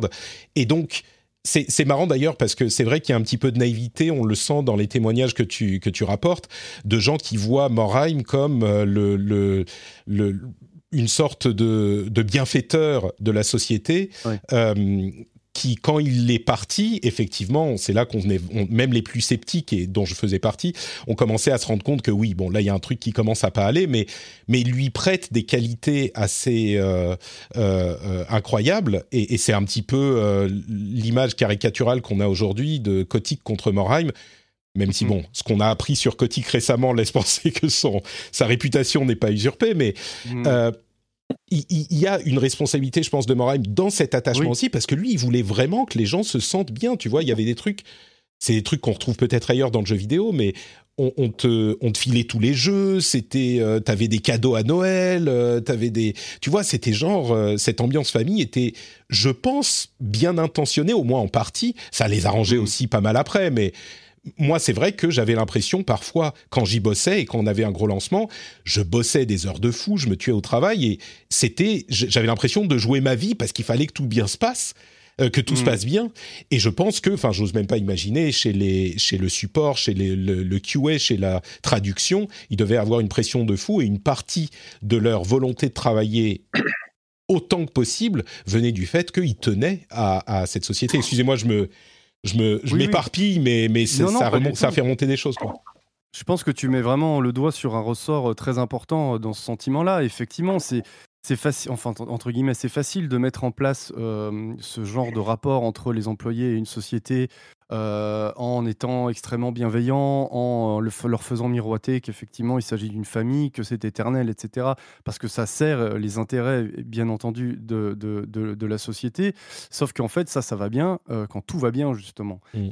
quand la société, qui du coup s'est un peu camouflée derrière cette image de nous sommes une famille et pas seulement une société, eh bien, quand la société revient au-dessus de la famille, euh, eh bien c'est là qu'en vérité, elle, euh, va dévoiler véritablement euh, qui elle est derrière. Et, et, on l'a bien vu sur, ces deux plans de licenciement. effectivement, ils, sont allés au-devant de, de, sérieuses désillusions. Mais ça, c'est pour ça que je dis que c'est vraiment de la responsabilité de la société. On peut blâmer. J'ai vu aussi des gens qui blâmaient un peu, comme tu parlais de, de naïveté. Mais en tout cas, la responsabilité première de, ce, qui, se détache de, des, des, comptes rendus de réunion qu'on a pu voir et des propos qui ont été tenus notamment par les experts qui ont analysé tout ça, c'est que la responsabilité première, elle vient de la société. On n'installe pas une ambiance comme celle-là euh, sans, euh, euh, comment dire, sans en payer finalement le prix par la suite quand la, mmh. la, la, la, dure réalité du, du, du, voilà, de ce qu'est ce une entreprise comme Activision Blizzard éclate au visage des, des employés. Quoi. Après, si, si, je puis me permettre une très légère interruption, très rapidement. Bien sûr. Moi, du coup, j'ai quitté euh, Bungie il y, a, il, y a, quelques mois maintenant. J'y ai bossé, j'y ai passé un an et demi. Il y a une ambiance qu'on pourrait qualifier un petit peu à la Blizzard, justement. Dans le sens où il y a ce côté, on prend vraiment soin des employés, on fait des cadeaux, on est une famille, on est, on est dans le même bateau, machin, etc. Euh, ça s'est pas bien fini, enfin pas bien fini pour moi. Je, j'ai des histoires de contractuels à la con, on s'en fout, mais c'est vrai que ça s'est pas fini comme j'aurais voulu que ça se, ça se finisse, donc forcément mmh. ça fait mal. Mais honnêtement, j'ai préféré, mais fois mille ce que j'ai vécu pendant euh, deux ans, un peu moins de deux ans chez, chez Bungie que les quelques, enfin les, les années que j'ai passées chez jeuxvideo.com version Webedia. Mmh. Je, je, je, je, le cache pas. Hein, le, j'adore. Euh, enfin, jeuxvideo.com, c'est ma famille. Les, les, gens qui étaient mes chefs chez jeuxvideo.com, c'est euh, c'est vraiment des, des, gens que je revois encore régulièrement et qui sont des, qui sont des amours. Mais en termes de, de l'entreprise, de vie d'entreprise et de je préfère très largement ce que j'ai vécu chez Bungie que ce que j'ai vécu chez, chez Webedia parce que oui, effectivement, ça reste une boîte euh, à la fin, et donc tu sais jamais comment ça peut se terminer. Mais pendant le temps où tu y es, je préfère être traité comme j'ai été, été traité chez, chez Bungie. On avait des cadeaux en permanence. Ma Xbox Series X, c'était des cadeaux de Noël. Enfin, tu vois. Mm. Je, je, préfère ça. Je pense, je pense que bien sûr, mais en fait, euh, là où là où il y a de l'amertume aujourd'hui, et euh, c'est surtout dans le, contraste. Quand, quand, je dis contraste, c'est encore un euphémisme entre justement ce traitement très familial euh, auquel les employés ont eu droit et dans lequel ils se sentaient bien, et mm. la manière qu'ils ont eu d'être poussés à la porte et mm. de façon, enfin voilà, avec des conditions de départ qui sont très très très en deçà de ce qu'ils étaient en droit d'attendre de la part d'une société euh, euh, comme celle-là. C'est surtout ça, en fait. Je peux pas dire, ça. Moi, mon, mon, départ, ça a, été, ça a été très bien traité. Ils ont été, ils ont été très gentils avec moi. Moi, c'est ça qui m'a qui m'a marqué dans ton dans ton enquête, euh, qui est accessible aux abonnés Game Cult. Donc, vous savez ce qu'il vous reste à faire. Elle est elle est très très très très longue et passionnante. ce qui m'a ce qui m'a surpris en fait, c'est que alors il y a la question des sociétés qui font des bénéfices et qui font des plans sociaux, enfin des bénéfices au niveau mondial et qui font des plans sociaux. Ça, c'est une question qu'on pourrait traiter euh, très longuement et même en dehors de la question de, Blizzard elle-même, euh, et qui est peut-être euh, pas exactement le sujet aujourd'hui, mais là où c'est lié, c'est que les, syndicats et le comité d'entreprise et les instances de, qui sont euh, comment dire compétentes dans ce domaine ont dû se battre pour la moindre chose pour avoir un départ euh, pour pouvoir même évaluer la manière dont le départ était fait. Alors que effectivement là pour le coup c'est c'est lié à la question des bénéfices. Activision Blizzard fait énormément d'argent même en renvoyant tous ces gens dans le monde entier. Euh, ça représentait quoi? Quelques centaines, allez, 1000, 2000 personnes, disons, en, grossissant beaucoup. ils auraient très bien pu faire un départ en or à tout le monde, euh, donner euh, parce que l'un des arguments c'est ah bah si on donne plus pour la France, il va falloir qu'on donne plus ailleurs au tout euh, aussi. Et on a très bien mm. compris le premier plan social, on pouvait le comprendre, ils se concentrent sur le développement, ils n'avaient pas de jeu qui allait sortir dans les dans les années à venir. Bon, ils n'allaient pas payer des gens à Versailles à se retourner les pouces parce qu'il y avait aucun jeu à marketer, à piarer, etc. Ok, mais le deuxième, c'était clairement l'intention. Enfin, c'est ce qu'il en ressort c'est mon analyse, c'était l'intention de Bobby Kotick de dire au revoir à toute l'infrastructure de publishing de Blizzard et de faire, de transformer les studios de Blizzard en tant que studio Activision. Et donc, ils ont fermé tout ce qu'il y avait autour. Eh ben, ils auraient pu sortir quelques millions et faire un départ qui, qui qui permettait à tout le monde, ne serait-ce que pour qu'on n'ait pas ce genre d'enquête frustrante ensuite, pour servir leur propre intérêt, de dire bah tout le monde va être content, ils vont dire ah bah oui Activision Blizzard c'est des anges, ok ils ont fermé, mais ils nous ont filé de quoi être tranquille, machin. Et au lieu de ça, Enfin, ce, que tu, ce dont tu parles, c'est assez affligeant, quoi. Il y a des, des, des mesquineries qui sont, euh, qui jouent la montre, qui donnent pas les documents promis. Je peux te laisser en parler. Et on va conclure bah, là-dessus parce que je sais que tu dois partir. Mais ça marche. Non, non, mais déjà pour ce qui est du premier plan, euh, le, tu parlais de, de, la légitimité du truc. Le, le, motif économique, il a été sérieusement mis à, mal par un rapport d'experts qu'on a pu euh, consulter.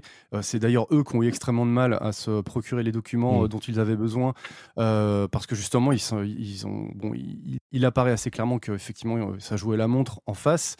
Euh, en fait, c'est surtout sur le premier plan que la direction s'est montrée euh, plutôt avare et mmh. inflexible, que l'argument de la cohérence interne au sein du groupe a été avancé pour justifier le fait qu'on n'allait pas aller plus loin, alors qu'il s'agit d'un PSE en France et que, ben, avec une étude comparative avec ce qui s'était joué dans la, même dans la même région, hein, euh, euh, les, organisations syndicales ont, quand même relevé que euh, voilà, c'était très, très, très, très en deçà. Il y a eu un peu de mieux sur le second plan en termes de, conditions de départ. Hein, ça, on me l'a dit. effectivement, le package était déjà bien plus, bien plus intéressant. ce qui avait été attaqué sur, ce qui avait été, comment dire, oui, attaqué par le, par les, les, représentants du personnel. Sur le deuxième plan, c'est une nouvelle fois le motif économique, à vrai dire.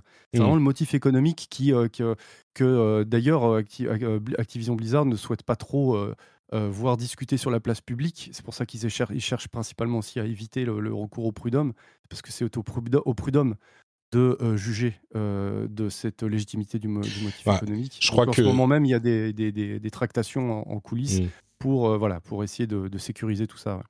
Ce que, pour préciser, e-, effectivement, je crois que le motif économique, si on prend sur le papier les rentrées de la société, et je suis sûr, y compris en France, ils ont quand même des jeux-services qui fonctionnent très bien, ils, annoncent euh, des bénéfices en permanence plus hauts que ceux d'avant. Je crois que si on mm. prend en compte le fait que est-ce qu'ils font de l'argent ou pas, il y a aucun doute là-dessus. Bon, ensuite, euh, peut-être que les choses se calculent de manière différente, j'en sais rien, mais euh, ce que je voulais dire, c'est que sur le premier, on pouvait se dire il n'y a pas de jeu qui arrive, donc on réduit la voilure parce que les gens ont rien à faire. Je mets des grosses guillemets, hein, mais les gens ont rien à faire. Euh, mais dans tous les cas, dans le premier comme dans le deuxième, il est évident que les rentrées étaient là. Motif économique, c'est une manière un petit peu. Euh, enfin bon, bref, on va pas.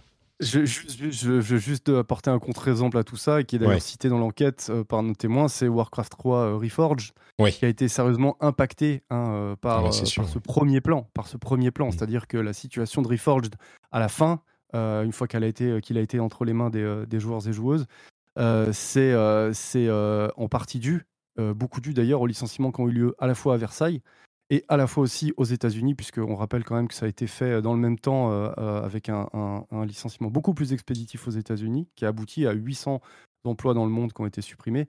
Donc même le premier plan, en fait, il a eu, euh, mmh. il a eu un impact, alors qu'il y avait, il y avait du travail, ils avaient du travail sur le dos. Et on peut même pas dire aussi qu'il il y avait moins de boulot non plus, puisque j'ai pu consulter un rapport d'experts au niveau santé plus des témoignages qui m'ont été faits de, de voilà, de, gens qui, qui, étaient en surtravail par la suite parce qu'ils avaient mmh. mal évalué justement cette charge de boulot qui allait retomber sur les autres. Donc, donc voilà, en fait, pour, de, moi, pour moi, l'argument économique ne tient pas, en tout cas, de tous les documents que j'ai pu consulter. C'était c'était très très léger. Quoi. Ouais. Bon, bah écoute, euh, un grand merci en tout cas euh, d'être là et pour euh, pour cette enquête qui est comme je le disais absolument passionnante. Donc allez y jeter un coup d'œil. C'est le genre de choses qui qui qui fait comment dire qui, j'allais dire qui fait plaisir à voir, pas du tout, mais qui, qui, est bon d'avoir dans, dans notre industrie aussi. On aime beaucoup les, les côté euh, qui font plaisir du jeu vidéo, mais c'est important qu'on ait des gens, euh, comme on en a d'ailleurs plusieurs dans la, dans la presse vidéoludique, en, en France et ailleurs, euh, qui font ce genre de travail. Donc merci beaucoup Virgile. Merci beaucoup à toi. Merci à tous les trois. Merci. Et on te laisse partir. On mettra le lien vers ton compte Twitter dans les notes de l'émission. Et bien sûr, gamecult.com, le site, comment, comment on dit, le site jeu vidéo de référence? Je crois que c'est ça. on, en joue pas mal, et oui, le site de référence. Et merci encore une fois à nos abonnés, sans qui hein, tout ça, évidemment, ne serait pas possible. Tout à fait. Merci Virgile. On te laisse filer. Bonne émission. Merci. Ciao. Euh, eh ben, on est bien content d'avoir eu euh, ce petit rapport. C'était euh, effectivement un, sujet que je voulais évoquer et vous, vous l'imaginez bien qui me touche pas mal. alors, comme vous l'aurez compris, il y a des éléments vraiment intéressants dans l'enquête que je vous laisserai aller voir vous-même. il y a des choses éclairantes, même si on n'est pas forcément... enfin bref, c'est toujours des choses intéressantes, je trouve, dans cette longue enquête. Bon, on passe à des sujets euh, un petit peu plus légers. on, va parler, on va parler de Halo. Halo Infinite qui est enfin sorti, enfin la campagne. Euh, tu as passé quelques heures dessus cette nuit. Est-ce que tu peux nous, en, nous en parler? Est-ce que c'est bien?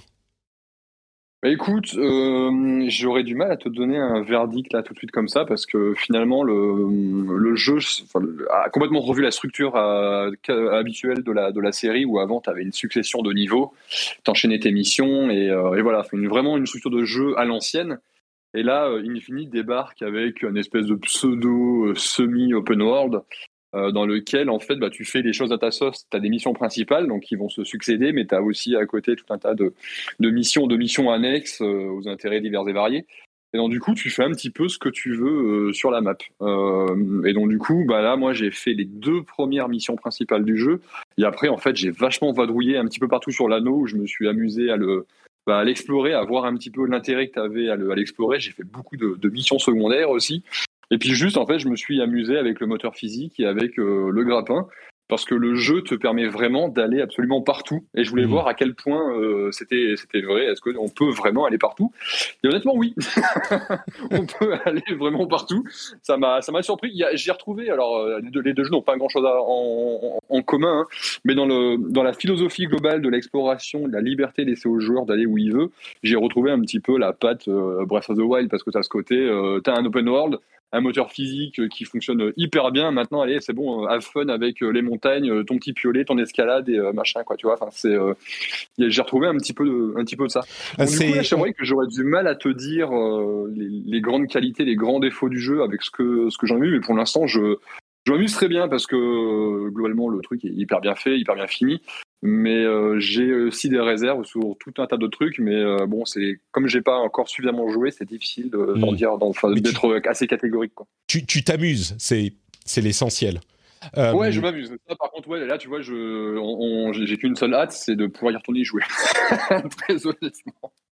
Euh, je, je, je, on va essayer de pas te garder trop longtemps pour te laisser y retourner, mais euh, c'est intéressant. Il y a un article de Bloomberg encore. Est-ce que c'est Jason Schreier? Ça doit être lui, c'est toujours lui, euh, qui, qui, a, qui, qui, a, été publié sur la euh, le développement de Halo Infinite et il mentionne notamment, c'est marrant que tu parles de, de Breath of the Wild, parce qu'il mentionne notamment le fait que à la base le jeu a été pensé euh, quand ils se sont lancés dans le développement, effectivement ou en tout cas à une certaine étape du développement, comme euh, l'idée d'avoir un, un, monde ouvert dans l'esprit de ce qu'on pouvait trouver dans Zelda et que les mhm. ambitions ont été vraiment revues à la baisse quelques temps après et, et, et, du coup, euh, la question qu'on se pose et qui cristallisait un petit peu toutes les interrogations sur euh, Halo Infinite avant, enfin quand on avait vu les premiers trailers, etc. Euh, mm. C'est est-ce que cet open world et tu sens dire que ça, ça ressemble à un open world vraiment ça, Enfin ça, it feels like an open world. Ça, tu as le sentiment d'être dans un open world en tout cas. Ouais, un petit peu. Après, euh, les tests, l'ont, la plupart des tests l'ont dit, et euh, en y jouant là, je sais pas, hein, j'ai dû y jouer 8 heures, je crois, depuis hier peut-être. Mmh. Euh, je suis assez d'accord avec les tests. Les tests disent que globalement, le, le monde ouvert manque, euh, manque de vie, manque de, de quelque chose. Enfin, ça, ça fait un peu artificiel, quoi. Parce mm. que tu as un monde ouvert dans lequel tu as un cycle jour-nuit, bon, qui, qui, est OK, mais tout ça n'a aucun impact réel sur, le, sur ce qui se passe dans le jeu. Tu pourrais dire, OK, de nuit, je sais peut-être pas, je sais pas, j'ai peut-être tombé sur des patrouilles euh, aux abords des, des, camps fortifiés, parce que bah, c'est la nuit, donc du coup, la protection, elle est, elle est augmentée. Tu dirais, peut-être, je sais pas, ça va avoir un, impact sur, euh, sur la faune. Tu as peut-être croisé des, des, types d'animaux que tu vois pas, tu vois pas le jour. Puis après, c'est des détails. Je sais que Carnbitch et jeuxvideo.com euh, m'ont parlé. Il l'a répété dans son test et je vois que ça l'a marqué. Mais il a raison. Mais toi, par exemple, tu as, du vent, mais tu sais, il fait pas bouger les arbres. Enfin, hmm. tout ça fait très, fait, fait, fait très artificiel. Alors après, tu es sur un monde artificiel, donc d'un certain côté. Oui, c'est un halo, c'est ça. Donc euh, forcément. mais c'est vrai que sur le, sur le côté monde ouvert, euh, t'as pas ce. Alors après, par contre, il y a des choses quand même sur lesquelles c'est plutôt bien foutu. C'est que lorsque tu as, attaqué un camp, tu as vaincu un personnage important, etc t'entends les, les ennemis en parler parce qu'ils communiquent entre eux par la radio, par machin, etc. Et tu les entends, c'est souvent réagir, réagir à ça. Et de ce point de vue-là, c'est plutôt, c'est plutôt cool. Mais sur le reste de l'open world, ça fait, c'est très statique, ouais. C'est, ça fait vraiment euh, open world un petit peu, euh, un petit peu à, à, l'ancienne. Euh, c'est vrai qu'entre temps, on a eu quand même pas mal de jeux qui ont, on a eu de Breath of the Wild, on a eu The Witcher 3, enfin des jeux en monde, tu vois, ou même, même, même GTA 5, j'ai envie de dire, même si c'est vieux hmm. maintenant. tu vois, on a, on a des jeux en monde ouvert, tu vois, qui sont qui ont apporté chacun euh, leur pierre à l'édifice et qui ont, qui ont fait évoluer le, le, genre dans le bon sens, c'est à l'impression que sur cet aspect-là, en tout cas, euh, Halo, il arrive avec euh, un peu de un peu de retard, quoi. Donc c'est c'est sur ça. Et puis même, toi, les, les missions secondaires, c'est ok là-bas, c'est plus ou moins tous les mêmes, hein, mais après la façon dont ça se déroule, ça va être un peu différent. Mais tu as des prisonniers humains à les libérer. Euh, t'as euh, des euh, camps fortifiés à attaquer, t'as des cibles prioritaires, donc qui sont des méchants un peu balèzes, là, genre plus ou moins boss parce qu'ils ont une petite barre de vie. Hmm. Et lorsque tu les bats, tu débloques une arme spéciale, machin, etc. Bon, c'est un peu toujours la même chose. Alors après, j'ai, en en faisant un paquet hier, je me suis rendu compte que tu avais des, parfois des surprises parce que euh, tu vas arriver sur un camp de prisonniers et en général, bah, tu as, juste des mecs qui sont menottés, des ennemis autour, tu liquides des ennemis, des mecs sont démenottés, fin du, fin du game. Et hier, en fait, j'arrive sur un camp de prisonniers comme ça et je me dis, putain, il n'y a personne en fait. Donc du coup, j'avance et là, subitement, il y a des, des capsules de, débarquement qui tombent du ciel et au moment où je pensais être tranquille, euh, aller pouvoir libérer mes potes, en fait, bah, j'ai euh, plein d'ennemis qui débarquent du ciel, qui sont super équipés et qui m'ont sur coup, qui m'ont fait vraiment peur. ou une, une, une, base, une base à prendre, j'arrive dans la base et je vois personne. Je fais ah bah c'est bizarre. Bon bah bon je sais pas, j'avance. J'avais quand même un truc euh, parce que tu le débloques un moment dans le jeu, c'est une espèce de, de petit capteur, tu, tu, tu, le propulses depuis depuis ton poignet et en fait il envoie des ondes et tu sais si tu as des ennemis qui sont à l'intérieur, tu vois ils sont détectés.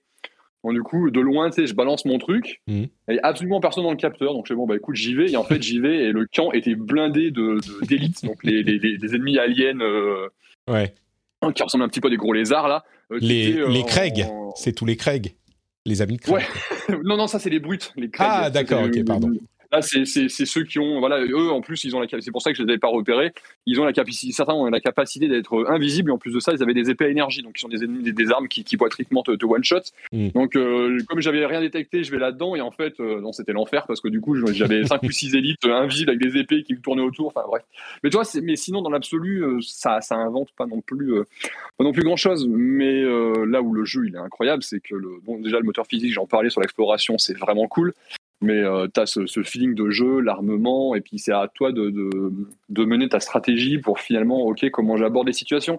Et euh, de ce point de vue-là, ça multiplie par 100, ce qui est un petit peu la, la spécificité de, de, Halo et qui faisait son succès, c'est que dans les précédents jeux, comment le jeu il est construit, c'est que tu as des couloirs qui euh, sont assez straightforward, hein, mais qui, qui relient euh, des, des sandbox, donc des, des, des, espèces de, de petites zones, enfin des, des fois elles sont assez grandes, des grandes zones ouvertes, dans lequel tu as des ennemis, des armes, des véhicules, il se passe des choses, et donc du coup, à toi de régler euh, la situation en fonction de l'armement que tu as sur toi ou de l'armement que tu peux trouver sur place. Ben là, en fait, c'est ça, sauf que tout le jeu est une sandbox, en fait. et t'as pas les couloirs, les machins et tout, c'est juste que le monde entier est une grande sandbox, et c'est à toi de, de, faire, de faire ça à ta sauce. Euh, et honnêtement, sur ça, enfin, ça fait, c'est vraiment, c'est vraiment, c'est vraiment trop bien, quoi. D'accord. C'est vraiment, euh, c'est sur ça, ils ont, ils ont fait un boulot qui est, qui est ouf.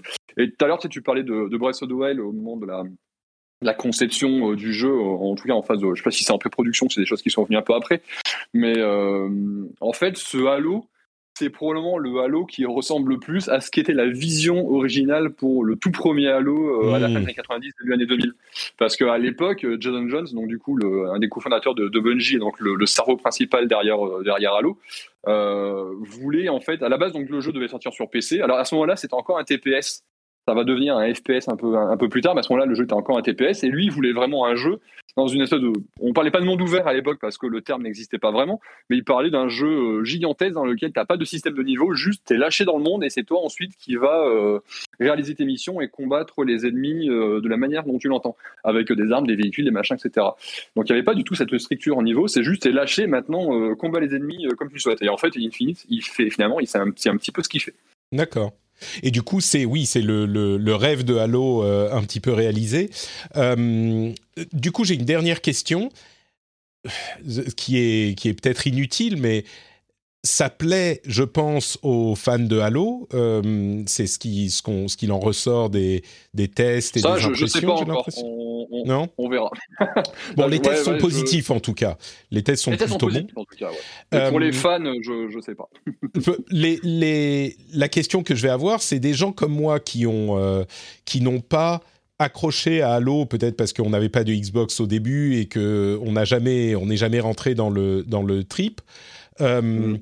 Est-ce que c'est un Halo qui parle aux gens qui connaissent Halo ou est-ce que c'est un truc, tu vois, qu'il y a des, des conventions qui sont peut-être de l'époque mm. euh, et qui donc vont un petit peu moins euh, accrocher les gens qui n'y ont jamais joué ou est-ce que c'est un truc vraiment qui va procurer du plaisir, selon ton estimation, bien sûr, tu peux pas savoir, mais qui va, qui va vraiment plaire aux, aux, nouveaux aussi, aux gens qui découvrent?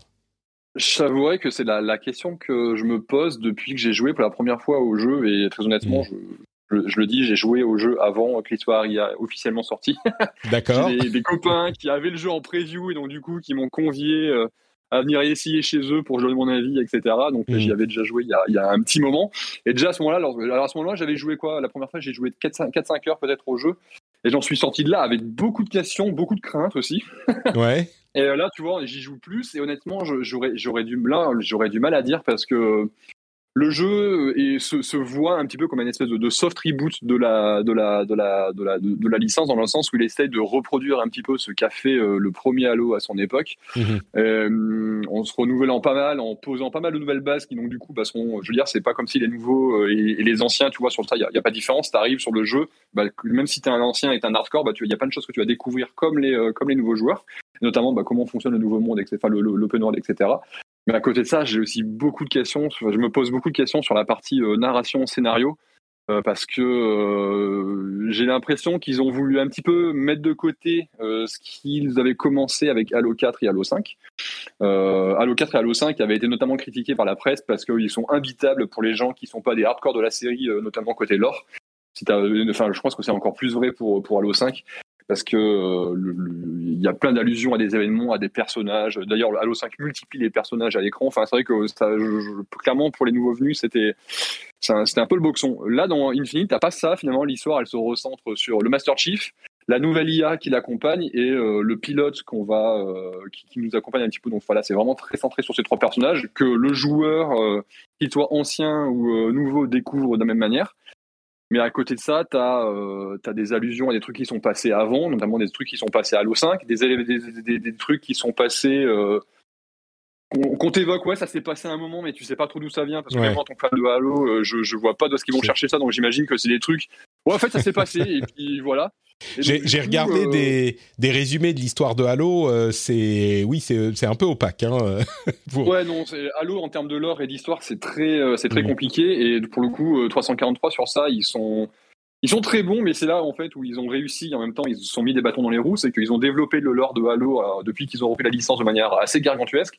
Mais de l'autre côté, effectivement, bah, ils se sont créés des difficultés notamment pour attirer un public un peu plus un peu moins un peu moins un peu moins expert sur sur le lore mais du coup ouais euh, c'est vrai que je là même en jouant à Halo moi en tant que fan de Halo je suis un peu frustré parce que il y a des questions qui sont manifestement euh, laissées en suspens ou en tout cas auxquelles le jeu ne prendra pas le temps de répondre parce qu'il veut plus y répondre. Il se dit que bah, si on fait ça, si on prend le temps de creuser ça, euh, on va perdre des gens, notamment les nouveaux joueurs. Donc là, sur ça, grosse, grosse frustration.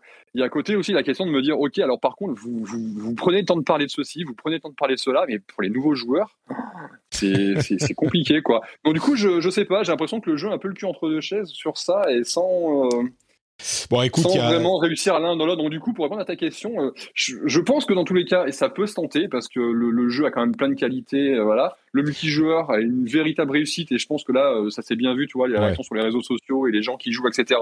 Il y a plein de gens qui sont mis à Halo et qui adorent ça parce que même s'ils n'avaient jamais joué avant, parce qu'en en fait, le jeu est une espèce de de souvenirs de comment on faisait des FPS euh, il y, a, y, a, 20 ans, quand aujourd'hui les FPS c'est plus des Battle Royale, des, des hero shooters et des trucs avec des couches de gameplay qui s'empilent dans tous les sens. Halo a ce côté très pur, très vanilla finalement de. de bah, des, c'est le cas dans la campagne un petit peu aussi. Euh, c'est un, un, type de FPS un peu différent et le. Ouais, complètement. Le, le grappin a l'air super fun. Mm. Le grappin est très fun. tu peux faire des trucs complètement fous avec. J'ai passé, euh, je passe 40 minutes, je crois, à essayer d'escalader une tour pour voir si on pouvait aller sur le, le, plafond, enfin le, le, sommet de la tour. Et euh, on pouvait y aller parce qu'il y a des easter eggs qui étaient planqués en haut, donc euh, très bien. J'étais très content d'avoir réussi à y aller. Mais ouais, tu vois, à côté de ça, j'ai regardé un petit peu les réactions des gens sur les réseaux sociaux et euh, une personne que je suis qui disait bon ben c'est encore pas avec Halo Infinite que j'aimerais la série parce que le lore, il est, enfin le scénario c'est OCF, le lore c'est OCF et les sensations de shoot c'est zéro. Alors, honnêtement, je, je qu'ils ne comprennent pas le lore, ce qui n'est pas dedans, je, je, pouvais tout à fait comprendre. Je me pose beaucoup plus de questions sur les sensations de shoot parce qu'honnêtement, J'aimerais bien savoir quel était son référentiel du coup, parce que pour le coup, les, sensations de shoot sont vraiment très bonnes. Euh, d'ailleurs, ça, avait été, ça a été mis en avant dans pratiquement tous les tests que, que j'ai pu lire. Ouais. Euh, mais bah, ouais, tu vois, je veux dire, lui, il aimait pas Halo, Halo Infinite, ça l'a pas fait changer d'avis, quoi. Ouais, je comprends. Bah, disons qu'il est dans le Game Pass, c'est l'avantage. Donc, euh, mm-hmm. beaucoup de gens qui ont le Game Pass pourront le tester et puis se faire leur avis sans avoir besoin de débourser plus d'argent. Donc, ouais, ouais, donc c'est vrai que ça c'est l'avantage. Honnêtement, il faut essayer parce que je pense que c'est, je pense vraiment que c'est une sortie majeure de, de, de, l'année. Tu m'aurais posé la question en 2015 sur Halo, euh, Halo 5. Je t'aurais probablement pas dit ça, mais euh, à son sujet. Mais là, 2021, euh, Halo Infinite, ouais, c'est, c'est vraiment vraiment cool. Et un truc que je tiens à préciser au passage, on a beaucoup de décrit l'aspect esthétique du jeu, tu vois, notamment lorsque sa présentation à l'E3 l'année dernière. Euh, et clairement, c'est pas le plus beau jeu qui tourne sur Xbox Series X actuellement. Euh, quand moi je passe d'un Forza Horizon 5 à Halo, enfin, tu, vois un petit peu la différence quand même. Mais le jeu, honnêtement, je suis surpris. Il est vraiment, vraiment, vraiment clean. Enfin, c'est vraiment joli finalement. A des, trucs qui sont moins réussis, mais c'est plus une question de direction artistique finalement, plus que de, que de technique à proprement parler. Et euh, surtout, surtout, je trouve qu'ils ont réussi à merveille à recréer l'esthétique, que ce soit en termes de lumière, de palette de couleurs du, premier du premier Halo. Sur ça, c'est très très très réussi. Chose qu'ils n'avaient pas réussi à reproduire lorsqu'ils avaient euh, ils avaient sorti le remaster. Parce que le, en 2011, il y a un remaster de Halo 1 qui était sorti. Euh, et c'est 343 du coup, l'avait. Non, alors ça, c'est la, collection. Ah, c'est plus tard, pardon. Jeux. Mais euh, ouais, qui est sorti en 2014. Mais en 2011, il sortait la, la version anniversaire de, de, Halo 1 et c'est 343 qu'il l'avait qu'il avait développé. C'est son premier jeu à 343. Et euh, il y a beaucoup de fans qui aiment pas cette version parce que justement sur la partie DA, euh, ça c'était trop éloigné du, du premier Halo. Il y avait, les couleurs étaient trop criardes, la lumière c'était mm. pas ça, les éléments esthétiques qui avaient été revus c'était pas ça, etc. Là, euh, sur le Infinite, pour le coup, il n'y a aucun problème. Enfin, c'est vrai qu'on a l'impression de, de, de, jouer en 2021, en termes d'esthétique, hein, j'entends. Tu as l'impression de retrouver ce plaisir de la découverte euh, artistique de ce qu'était euh, le premier Halo à, à l'époque, et c'est vraiment, vraiment très fort. Écoute, ça, ça, donne un petit peu envie quand même, donc on testera. je pense que c'est et quand on a le Game Pass, c'est marrant parce que c'est le genre de truc où justement on se dit bah on a le Game Pass, ça coûte rien entre guillemets, mais en fait, si, ça coûte le temps qu'on peut passer sur d'autres ah, jeux. Euh, et, et c'est ça, c'est ça qui est devenu la, la, enfin bon, pour moi qui ai des enfants, donc c'est peut-être ça qui joue aussi, mais c'est ça qui est devenu la, la monnaie en fait avec laquelle je dois euh, ah, composer. D'accord, clairement. Très bien. Euh, écoute, tu as joué un petit peu à, Destiny 2 aussi. Tu peux nous en dire très rapidement cette, nouvelle update parce que moi, tu sais que je suis un grand fan de Destiny aussi. Donc, yes. Mais vraiment en deux minutes parce que. ouais.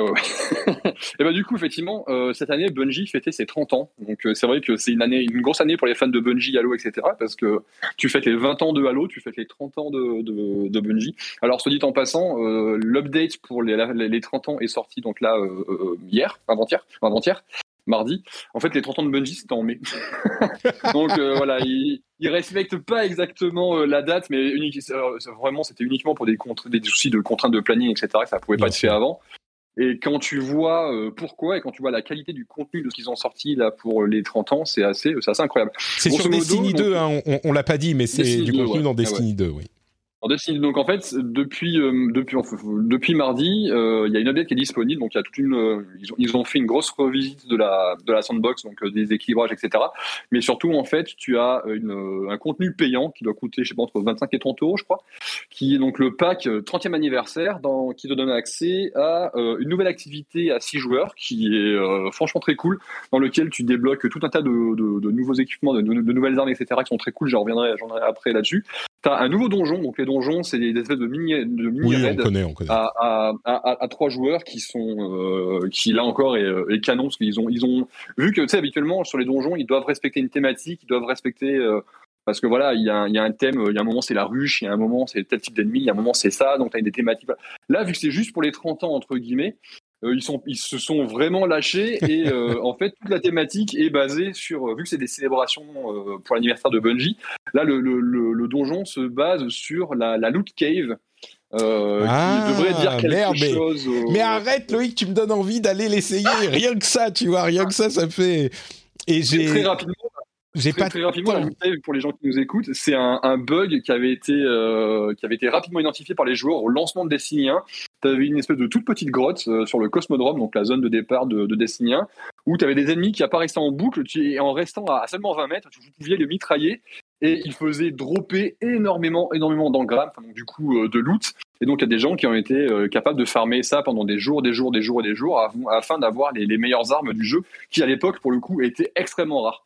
Et donc du coup, ce donjon, euh, il commence justement par ça. T'es devant la, parce que donc du coup le Cosmodrome est de nouveau disponible dans, dans Destiny 2.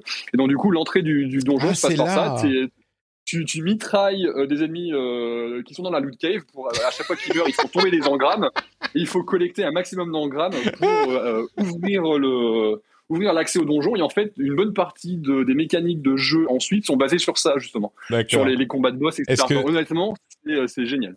Est-ce que ça dit euh, qu'est-ce que c'était A thousand voices aren't enough for Master Rahul? Je sais plus. C'était le truc qu'il disait dans la loot cave quand il retournait et qu'il avait plus. Je, je, me, je, ah, je, connais un petit truc. De... Mais bon, ok. Donc c'est donc c'est fun et il y a les objets euh, qui rappellent les objets de, de Halo en plus.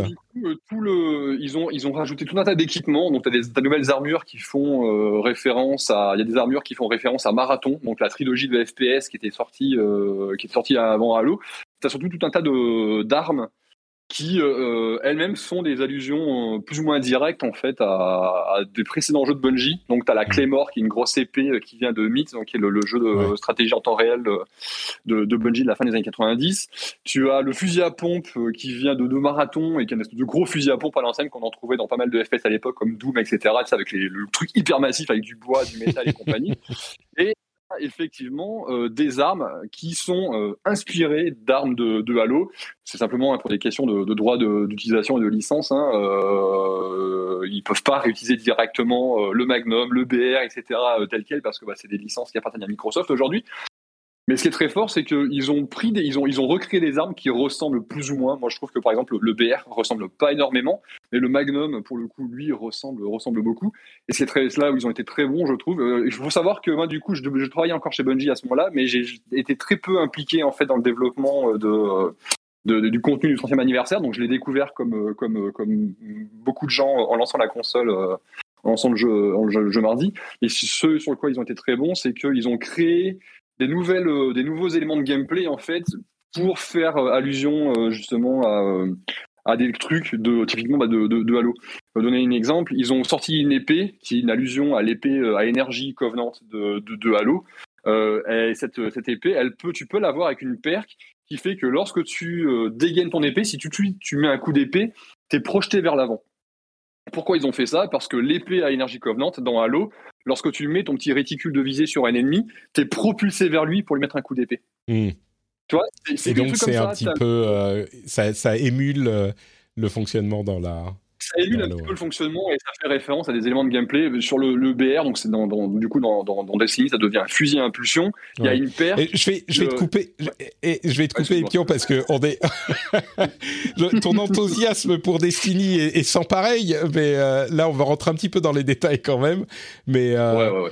mais mais donc ça veut dire que c'est très bien foutu et ça vaut très largement les euh, je sais pas les 25-30 balles que, que, que ça réclame. Je sais qu'en général les gens ils n'aiment pas sortir des sous euh, pour encore du contenu sur Destiny parce que non, tu, finalement tu, tu débourses assez régulièrement. Mais honnêtement, ça les mérite euh, très largement. Le loot est incroyable, les activités sont vraiment très très bonnes. Donc honnêtement, euh, si vous êtes joueur de Destiny, allez-y. Et si bah, vous êtes joueur peut-être moins régulier, je sais pas si ça vaut, la, ça vaut le coup, mais honnêtement, le, contenu est vraiment vraiment très bon. Ça me donne envie. Ça me donne très envie. Rien que le fait d'aller dans la loot cave, rien que ça, ça vaudrait peut-être les 25 euros. Alors, Super, bah écoute, euh, très bien. Euh, ça fait plein de jeux auxquels j'ai envie de jouer et que je n'aurai pas le temps de faire. Mais du coup, mais du coup, euh, je vais vous parler du jeu auquel j'ai eu le temps de jouer. Et vous vous dites, ah ben peut-être que Patrick a relancé Inscription, qui est peut-être l'un des jeux les plus acclamés de cette année. Peut-être qu'il a eu le temps, mhm. enfin, de faire Echoes of the Eye de Wild, de, de, de merde. Ah, j'ai un brain fart. World Wide, Wide, Outer Wilds. Décidément. oui, l'extension qui est mon jeu préféré de, de, de 2019, je sais plus, 2020. enfin bon, bref, non, rien de tout ça. Ce que j'ai fait, c'est que ma femme étant ayant pris les enfants et étant allé en, chez sa mère pour euh, deux nuits, et ben ce que j'ai fait, c'est que j'ai joué à Wild Rift et j'étais complètement à fond dans ce jeu mobile, alors que généralement je suis pas client de MOBA et je suis bon comme tout le monde euh, moyennement client de jeux mobiles, mais j'étais à fond, à fond. J'ai fait du compétitif, j'ai fait des dizaines de parties et je me suis amusé, mais comme un fou. C'était hyper hyper euh, sympa. Et donc, euh, je suis, je suis monté Silver 1. J'étais presque passé en gold, ce qui en fait, en fait rire certains, mais euh, je me suis beaucoup, beaucoup amusé. Donc vraiment, Wild Rift, euh, la bonne surprise de cette fin d'année. on en a déjà parlé aux épisodes précédents, donc je ne vais pas en remettre trop de couches, mais vraiment, je n'aurais pas pensé, et pourtant j'y prends énormément de plaisir. Donc voilà, Wild Rift, c'était le jeu auquel j'ai joué. En plus de Fortnite, sur lequel j'ai fait, j'aimerais vous le rappeler, un Victory Royale. Voilà, exactement. Euh, bon, il y a Final Fantasy XIV qui est sorti aussi, évidemment. Donc, euh, on va pas trop en parler parce que je crois qu'on n'y a pas joué et je sens que la chatroom va s'enflammer J'en suis désolé, mais clairement, euh, les choses se passent très bien au-delà du fait qu'il y a des longues queues pour rentrer sur les serveurs, mais c'est, disons, bon signe pour euh, l'intérêt du jeu. Il y a des gens qui tweetent des, screens euh, émus de leurs expériences sur, sur l'extension sur Endwalker. Donc Final Fantasy XIV est sorti également. il y a une petite réorganisation, là on parle plus forcément de jeu, mais il y a une petite réorganisation chez, enfin une petite, une grosse réorganisation chez Dice. Euh, la chose que je retiens de ça, c'est que chez EA, Vince Zampella devient euh, responsable de ce qui se passe chez Dice, donc c'est le développeur de Battlefield, hein, si on s'en souvient, et que euh, d'une part, c'est intéressant parce que Vince Zampella, il était chez EA à l'époque de Medal of Honor, puis avec Infinity Ward, ils étaient plutôt du côté d'Activision, ils ont fait évidemment Call of Duty, etc. Ils ont eu un désaccord violent avec Activision qui a mené à son départ avec son, son euh, euh, cofondateur de Respawn. Ils ont fait Respawn et maintenant il est en train de prendre une importance chez euh, Respawn a été racheté par EA. Il est en train de prendre une importance chez EA qui est assez incroyable. Non seulement il est avec euh, Apex Legends évidemment hyper important à la base pour les revenus de EA, là il est mis il, a, il a plus de responsabilités que ça, il est mis en charge de DICE. Moi je le vois euh, monter encore dans les allez, Vince Zampella 5 10 ans, il va être euh, il va gérer EA en entier, c'est pas possible, il est sur une trace ce qui est Ce qui est très bien pour les joueurs de manière générale, mm. c'est qu'un monsieur qui se retrouve aux commandes comme ça, c'est bien parce que c'est un développeur. C'est pas un marketeur, c'est pas voilà, c'est un développeur de base. Alors aujourd'hui, il a, ça fait des années à mon avis qu'il a jamais posé une ligne de code ou jamais euh, signé un document de design. Mais lui, c'est un développeur. Donc honnêtement, ça pour les joueurs, c'est quand même euh, c'est quand même plutôt cool. Tous les développeurs ne sont pas nécessairement des grands euh, managers ou des mm. grands euh, décisionnaires, etc. Mais au moins pour les jeux, euh, c'est quand même, honnêtement, c'est plutôt, je trouve que c'est plutôt une, bonne nouvelle. Ouais.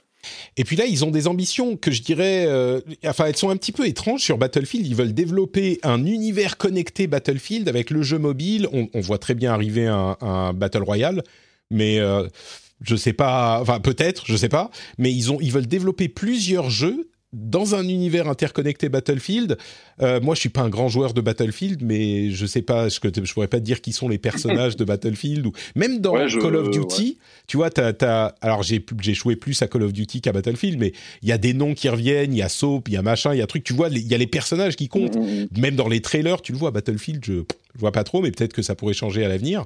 Euh, et, on a l'impression qu'ils veulent encore une fois euh, copier Call of Duty, ce qu'a, fait Call of Duty. Mais c'est vrai que Battlefield, il fut une époque où ils étaient, c'était Battlefield contre Call of Duty. Aujourd'hui, c'est plus du tout le cas. Battlefield est vraiment en retrait. Donc, je suis curieux de voir ce qu'il pourrait faire euh, Zampella. Mais il y, a un truc aussi qui est intéressant, c'est que je sais pas si tu avais passé cette information. Moi, elle m'a marqué parce qu'elle concerne quelqu'un que je connais bien c'est que Marcus Leto, donc qui est un ancien de chez de chez Bungie, hein, parce que c'est le directeur artistique de, de, la série, euh, c'est le, créateur du Master Chief, enfin l'un des créateurs, mais c'est le principal créateur du Master Chief. Aussi, euh, il a aussi posé, enfin il a aussi réalisé Halo Reach. Il a posé les bases, il fait partie des gens qui ont posé les bases de l'univers visuel de, Destiny, bon peu importe. sais, il a quitté Bungie au début des années 2010. Finalement, il avait monté son petit studio indépendant là il y a, il y a quelques années, V1 Interactive, et ça s'est mal passé parce que leur jeu Disintegration a, a pas fonctionné bien du tout. Et bon, en plus de ça, eux se sont pris le Covid, etc. Donc ça a été pour, monter une petite structure, c'était compliqué. Mais donc, du coup, euh, ils se retrouvent euh, à la tête d'un nouveau studio qu'ils vont, euh, qu'ils vont créer sur la zone de Seattle pour développer du Call of Duty. Donc, ça veut dire que. du Call of Duty, n'importe quoi. Du, Battlefield, pardon. Du Battlefield, et ça veut dire que du coup, DICE, alors, qui, était, qui est quand même le studio voilà, de, Battlefield, se retrouve un petit peu dépossédé de, de, son bébé, apparemment. Ou alors, c'est pour développer des jeux. En alors, je crois qu'il y a plusieurs jeux, oui. C'est ça, il y en a plusieurs, ouais. Mm. Alors du coup, c'est, c'est, déjà quand j'ai appris qu'il rejoignait euh, Battlefield, moi j'étais, j'étais sur le cul. Euh, mais en plus de ça, pour ce, enfin ouais, qui rejoignait EA, j'étais sur le cul. Mais alors en plus pour développer du Battlefield, j'étais genre waouh, ah, ok, très bien. Après, c'est un monsieur qui connaît les, FPS, qui connaît le, le jeu en ligne, qui, euh, qui est moi, je, je, l'aime beaucoup, donc euh, voilà, je, je, suis peut-être pas très objectif, mais qui est un, très, très, bon dev, quoi. Donc, euh, ça dit au passage, euh, il signe la, la, préface de la version anglaise de mon bouquin qu'on a dévoilé il y a quelques jours. Ah, le... Eh ben écoute, tu pourras nous en parler dans un, dans un instant quand on conclura l'émission, du coup, s'il y a des anglophones qui veulent le, lire. Euh, donc voilà, Battlefield, il y a des choses qui changent, c'est peut-être pas si surprenant vu ce qui s'est passé ces derniers temps dans cette franchise, mais je, du coup, pour le coup, si Zampella est aux commandes, euh, tout à coup, ça éveille un petit peu plus mon intérêt. Quoi. Euh, quelques petites news en vrac. Euh, d'abord, un rapport sur les ventes des jeux mobiles. Et c'est vraiment un univers que qu'on connaît pas, qui est un petit peu caché. Mais il y a... Alors, les jeux les plus... qui, rapportent le plus d'argent, c'est selon Sensor Tower, hein, qui est un cabinet d'analyse. Alors, il y a Honor of Kings, qui est un MOBA mobile de Tencent il y a euh, Genshin Impact, il y a PUBG Mobile, mais il y a aussi un truc qui s'appelle Coin Master, dont j'avais même jamais entendu parler et qui a rapporté 10 milliards, pardon, 1 milliard de dollars euh, rien que chez Google. Master. C'est pas un jeu de, casino, ça? Mais non, même pas. Je suis allé regarder un petit peu. C'est un jeu de, c'est un petit peu un, euh, comment il s'appelle? Pas Heyday, l'autre. Royal Rush Royal, Battle Royale. Le, le, truc où tu construis ta ville. Tu construis ta ville et tu ah. construis ta forteresse. Et Ça a l'air de ressembler un petit peu à ça. Euh, et alors, il y a donc tous ces jeux-là. Euh, Roblox, Candy Crush Saga, Pokémon Go évidemment. Mais l'un des jeux, euh, à deux autres jeux que je connaissais pas, Garena Free Fire. Alors, jamais entendu parler. Mais surtout, Uma Musume Pretty Derby. Est-ce que tu sais ce qu'est Uma Musume Pretty Derby? Pas du tout. Uma Musume Pretty Derby, je suis allé regarder. C'est un jeu de course équestre. Ok. Où les chevaux ne sont pas des chevaux, mais des jeunes filles. Oh putain. Alors c'est un jeu japonais évidemment. Euh, Uma Musume. Alors visiblement c'est un animé aussi. Je crois, que j'ai vu passer en fait sur Twitter. Ouais, euh, je sais pas si c'est l'animé que j'ai vu ou le jeu, mais j'ai des, des, nanas euh, qui font des courses équestres. Ça me dit quelque chose. C'est ça. Et, et du coup euh, c'est enfin je suis je sais pas. Alors c'est pas. En fait, c'est des. Tu pourrais te dire, bah c'est juste des nanas qui font la course. Non, mais pas vraiment. Elles ont des petites queues euh, de cheval, elles ont des petites oreilles, et puis elles sont dans des euh, starting blocks de chevaux, tu vois. Et puis tu les entraînes, tu les. Enfin bon, oh c'est. Ouais. Bref. C'est le Japon. Ouais. Voilà, c'est le Japon. Et ah Uma Musume, ça veut dire euh, cheval et jeune fille. Donc, c'est dans le nom. Hein. Bref, donc voilà pour les jeux mobiles univers merveilleux. Euh, je sais pas si tu as vu cette, ce nouveau blog de Sony sur Horizon Forbidden West. Alors, ils en font plein hein, toutes, les, toutes les semaines. Euh, ils ont un nouveau blog ou toutes les quelques semaines. Celui-là, j'en parle, alors que d'habitude, j'en parle pas parce qu'il y a une séquence de euh, combat euh, qui, où il montre. Euh, ah, j'arrive pas à rentrer parce qu'il faut mettre son nom, son, son, son, âge. Il y a une séquence de combat qui est incroyable sur euh, mm. le, le, jeu. Ça a l'air. Est-ce que tu connais le compte euh, Sunny Legend sur Twitter? Tu l'as déjà vu ou pas? Ça te dit rien?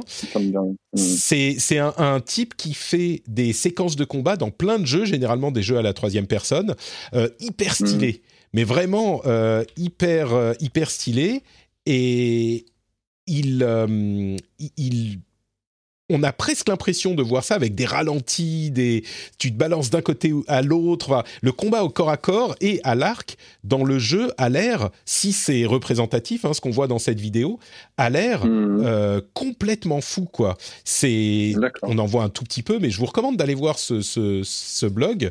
C'est hyper beau et du coup ça me ramène un intérêt pour Horizon que je ne pensais pas avoir parce que rien qu'avec les jeux de caméra, ça fait des ralentis, tu écrases la tête du maître sur le genou, tu lui sautes dessus, tu lances le grappin, tu vois, c'est assez fou quoi.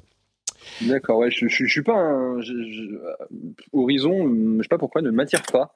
Ouais. Euh, je, j'ai, je sais pas, j'ai, l'univers visuel, il y a des trucs qui me parlent énormément. Enfin, il y, y a des machines robots. Enfin, je veux dire, moi, à partir du moment où il y a du mm. robot, tu vois, le, ah oui, voilà. de mec porn en moi, euh, tout de suite s'emballe.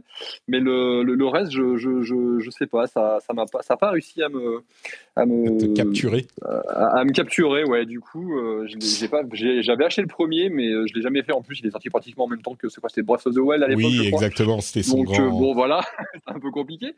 Mais ouais, donc du coup, là, le 2 me parle pas nécessairement plus mais euh, écoute, il faudrait que je, lui donne sa chance. Va voir, va voir cette vidéo, euh, c'est impressionnant, franchement. Hmm. Euh, quoi d'autre? Il y a Power Wash Simulator qui a sorti un mode coop, donc ça forcément c'est intéressant. Vous savez, c'est le simulateur de Karcher. C'est vraiment ah très très fort. Bon, j'en parle un petit peu pour la blague, mais c'est tellement satisfaisant de laver les trucs euh, qui sont sales, puis tout à coup ça devient propre. Tu vois, c'est une métaphore peut-être pour, euh, pour euh, notre vie. je voulais mentionner comme ça. Il y a une extension qui sort pour Kingdoms of Amalur. Est-ce que tu sais ce que c'est Kingdoms of, Amalur? Oui, bien sûr. Ouais, Le, jeu qui est sorti il y a quoi 8 ans maintenant Quelque chose comme ça? Ouais, c'est ça, 2000, 2013. Quelque chose comme ça. Et qui est ressorti en remake et qui maintenant a une extension sur le remake, qui est payante bien sûr, comme une extension normale, mais l'extension n'était pas sortie à l'époque du jeu d'origine. Donc j'ai trouvé ça rigolo. Euh, des extensions pour des remakes, pourquoi pas. Mais je, sais que ce jeu, bon, il n'a il a pas une très grosse euh, réussite par rapport aux. C'est IE hein, qui le développe, euh, enfin qui l'éditait, je crois. Euh, ça n'a pas eu la réception qu'ils attendaient, mais il y a une, une, communauté, je sais, qui est très, très, très, très, forte. Sur ce jeu, elle n'est pas, pas énorme, hein, mais il y a des gens qui sont très fidèles. Et je sais qu'à une époque, à, JVcom, il y a des gens qui, notamment les, amateurs de RPG, etc., de la, de la rédaction, aimaient bien faire des vannes à son sujet. Et il y a des gens, mais ils les prenaient tellement mal, c'est ouf. Tu vois, les gars qui étaient passionnés de leur jeu, ils l'adoraient et il fallait pas en dire du mal. Quoi. Euh, et là, j'ai dit, ouais, ok, euh, bon, bah, finalement, il a, ça, il a trouvé son public hein, quand même. J'imagine qu'ils ont fait leur market research, tu sais, pour savoir si leur extension allait se vendre et clairement, il y a des gens qui. Ouais, ouais, ouais, bah, du coup, euh, ouais, euh, il y a une mise à jour de GTA Online euh, où on voit le héros de l'un des héros, l'un des trois de GTA V, Franklin, qui est maintenant qui est monté dans la société et qui va euh, travailler pour Dr Dre, mais genre vraiment Dr Dre euh, modélisé dans le jeu, qui a fait de la musique et tout. J'ai même cru entendre Snoop Dogg dans le dans le trailer. Donc voilà, si vous voulez voir Dr Dre dans GTA, vous allez dans GTA Online. Euh, il y a les Game Awards ce soir. Alors on va pas faire de prédictions, euh, on va pas, etc. Mais ça risque d'être marrant. Et bien sûr, on attend les World Premiere avec beaucoup d'impatience. Euh, à noter que à cette occasion, il y a un festival de démos sur Xbox, euh, et donc on peut aller télécharger plein de démos, dont Loot River, qui est un jeu qui me faisait de l'œil depuis un moment, depuis son annonce. J'y ai joué un tout petit peu. C'est peut-être pas aussi euh, euh, éclatant que je l'espérais, mais il y a plein de démos gratuites donc sur euh, sur Xbox en ce moment à cette occasion, donc vous pouvez aller regarder un petit peu ça. et puis bon allez, on va terminer. Enfin, de quoi on va parler? D'une part, mm-hmm on va parler de, de, coups de, de coups de, pour pas être plus méchant parce qu'on m'a dit qu'il y a des enfants qui écoutaient l'émission. Euh, Take Two fait un procès à la boîte de Joseph Fares, le ah développeur de It Takes Two, parce qu'ils utilisent le nom It Takes Two et que ça sonne comme la, la boîte, euh, enfin l'éditeur Take Two. Au niveau euh, un petit peu coup de pas gentil, c'est quand même fort. L'autre euh, truc que je voulais mentionner, c'est un petit truc de Nintendo. C'est des malinous hein, quand même, c'est des fripons chez Nintendo. Euh, la justice allemande leur a demandé de euh, respecter le droit à la rétractation. Vous savez que normalement on a le droit jusqu'au moment de l'achat et même 14 jours après de, de, se rétracter quand on achète quelque chose, y compris en ligne. Alors on on, clique généralement un petit, on coche une case qui dit euh, j'accepte de euh, euh, ne pas, comment dire, de ne pas me prendre, enfin d'abandonner mon droit à la rétractation. Sauf que quand on précommande, il va quand on précommande un jeu sur l'eShop, en fait, on a le droit de se rétracter que jusqu'à 7 jours avant la date de sortie officielle, même si ça fait pas 14 jours depuis l'achat. Et Nintendo, ils expliquent que, bah oui, mais 7 jours avant, vous pouvez télécharger le jeu donc ça veut dire que euh, vous avez été livré, sauf qu'on peut pas y jouer au jeu. On peut y jouer qu'au moment de la mmh. sortie.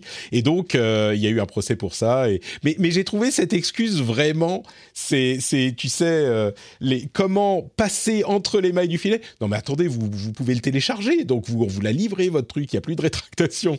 Mais c'est bref. Mais il est toujours mais sur la console. C'est le jeu vidéo et c'est beaucoup de grosses boîtes dans plein de secteurs qui fonctionnent comme ça. C'est qu'ils ont des bataillons d'avocats et de, spécialistes du droit, de juristes, etc., qui sont là pour voir comment est-ce qu'on peut jouer avec les, les, failles et les, petites imperfections du, système. C'est des gens qui sont payés pour trouver comment truander euh, légalement. Quoi. Donc, euh, voilà. Là, clairement, le, les tribunaux semblent penser que ça n'est pas légal, donc euh, voilà, ils sont attrapés. Euh, et donc, euh, bah écoutez, on va conclure juste en mentionnant rapidement, parce que bon, on a quand même déjà assez parlé de ces choses. Euh, Jeff Keighley n'a pas pris position sur la question d'Activision Blizzard. C'est un petit peu compliqué. Moi, je voudrais qu'il prenne position, bien sûr. J'imagine qu'il n'est pas dans un, une position où il est aussi euh, à l'aise que Jim Ryan ou Phil Spencer ou euh, Doug Bowser euh, de PlayStation, de Xbox et de, et de Nintendo pour justement dire des choses sur ce sujet. Et puis s'il commence à dire là-dessus, il faudrait qu'on parle aussi de Ubisoft, mais encore que, il, est quand même, euh, il dit bon ben euh, au-delà des nominations de Activision Blizzard, on va pas, euh, ils ne prendront pas part aux Game Awards, sauf qu'ils n'ont pas pris part aux Game Awards, ils n'ont pas montré de trailer, ils n'ont pas annoncé de jeu. Enfin, peut-être qu'ils ont fait de la mmh. pub, mais depuis longtemps, ils n'ont pas annoncé de jeu en tout cas. Donc Bon, je comprends qu'il est dans une position difficile. C'est quand même dommage qu'il ne qu'il ne mette pas encore un coup dans le clou, euh, comme l'ont fait euh, Sony, Microsoft et, Nintendo. Ah, il, est dans une position difficile uniquement parce que euh, lui, il tire le cirage à longueur de, temps pour faire grossir, enfin pour faire grossir son, son événement, et que du coup, se mettre potentiellement en porte-à-faux avec un client, partenaire, machin, etc., ça serait, ça serait compliqué, puis ça créerait un précédent et potentiellement ça pourrait le mettre en, en biais avec euh, d'autres, d'autres noms, effectivement, que tu citais.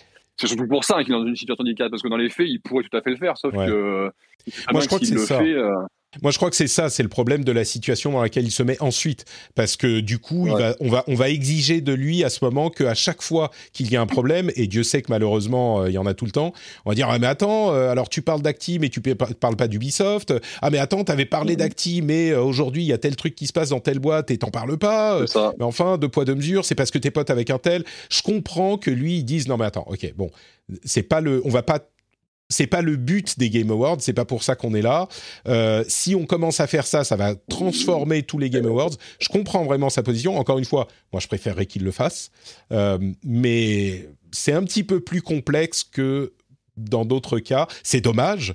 Euh, mais bon. Je sais pas. il faudrait, qu'il, dans, ce cas-là, il faudrait qu'il revoie son discours sur les Game Awards. C'est une célébration des jeux et c'est une célébration de ceux qui font les jeux.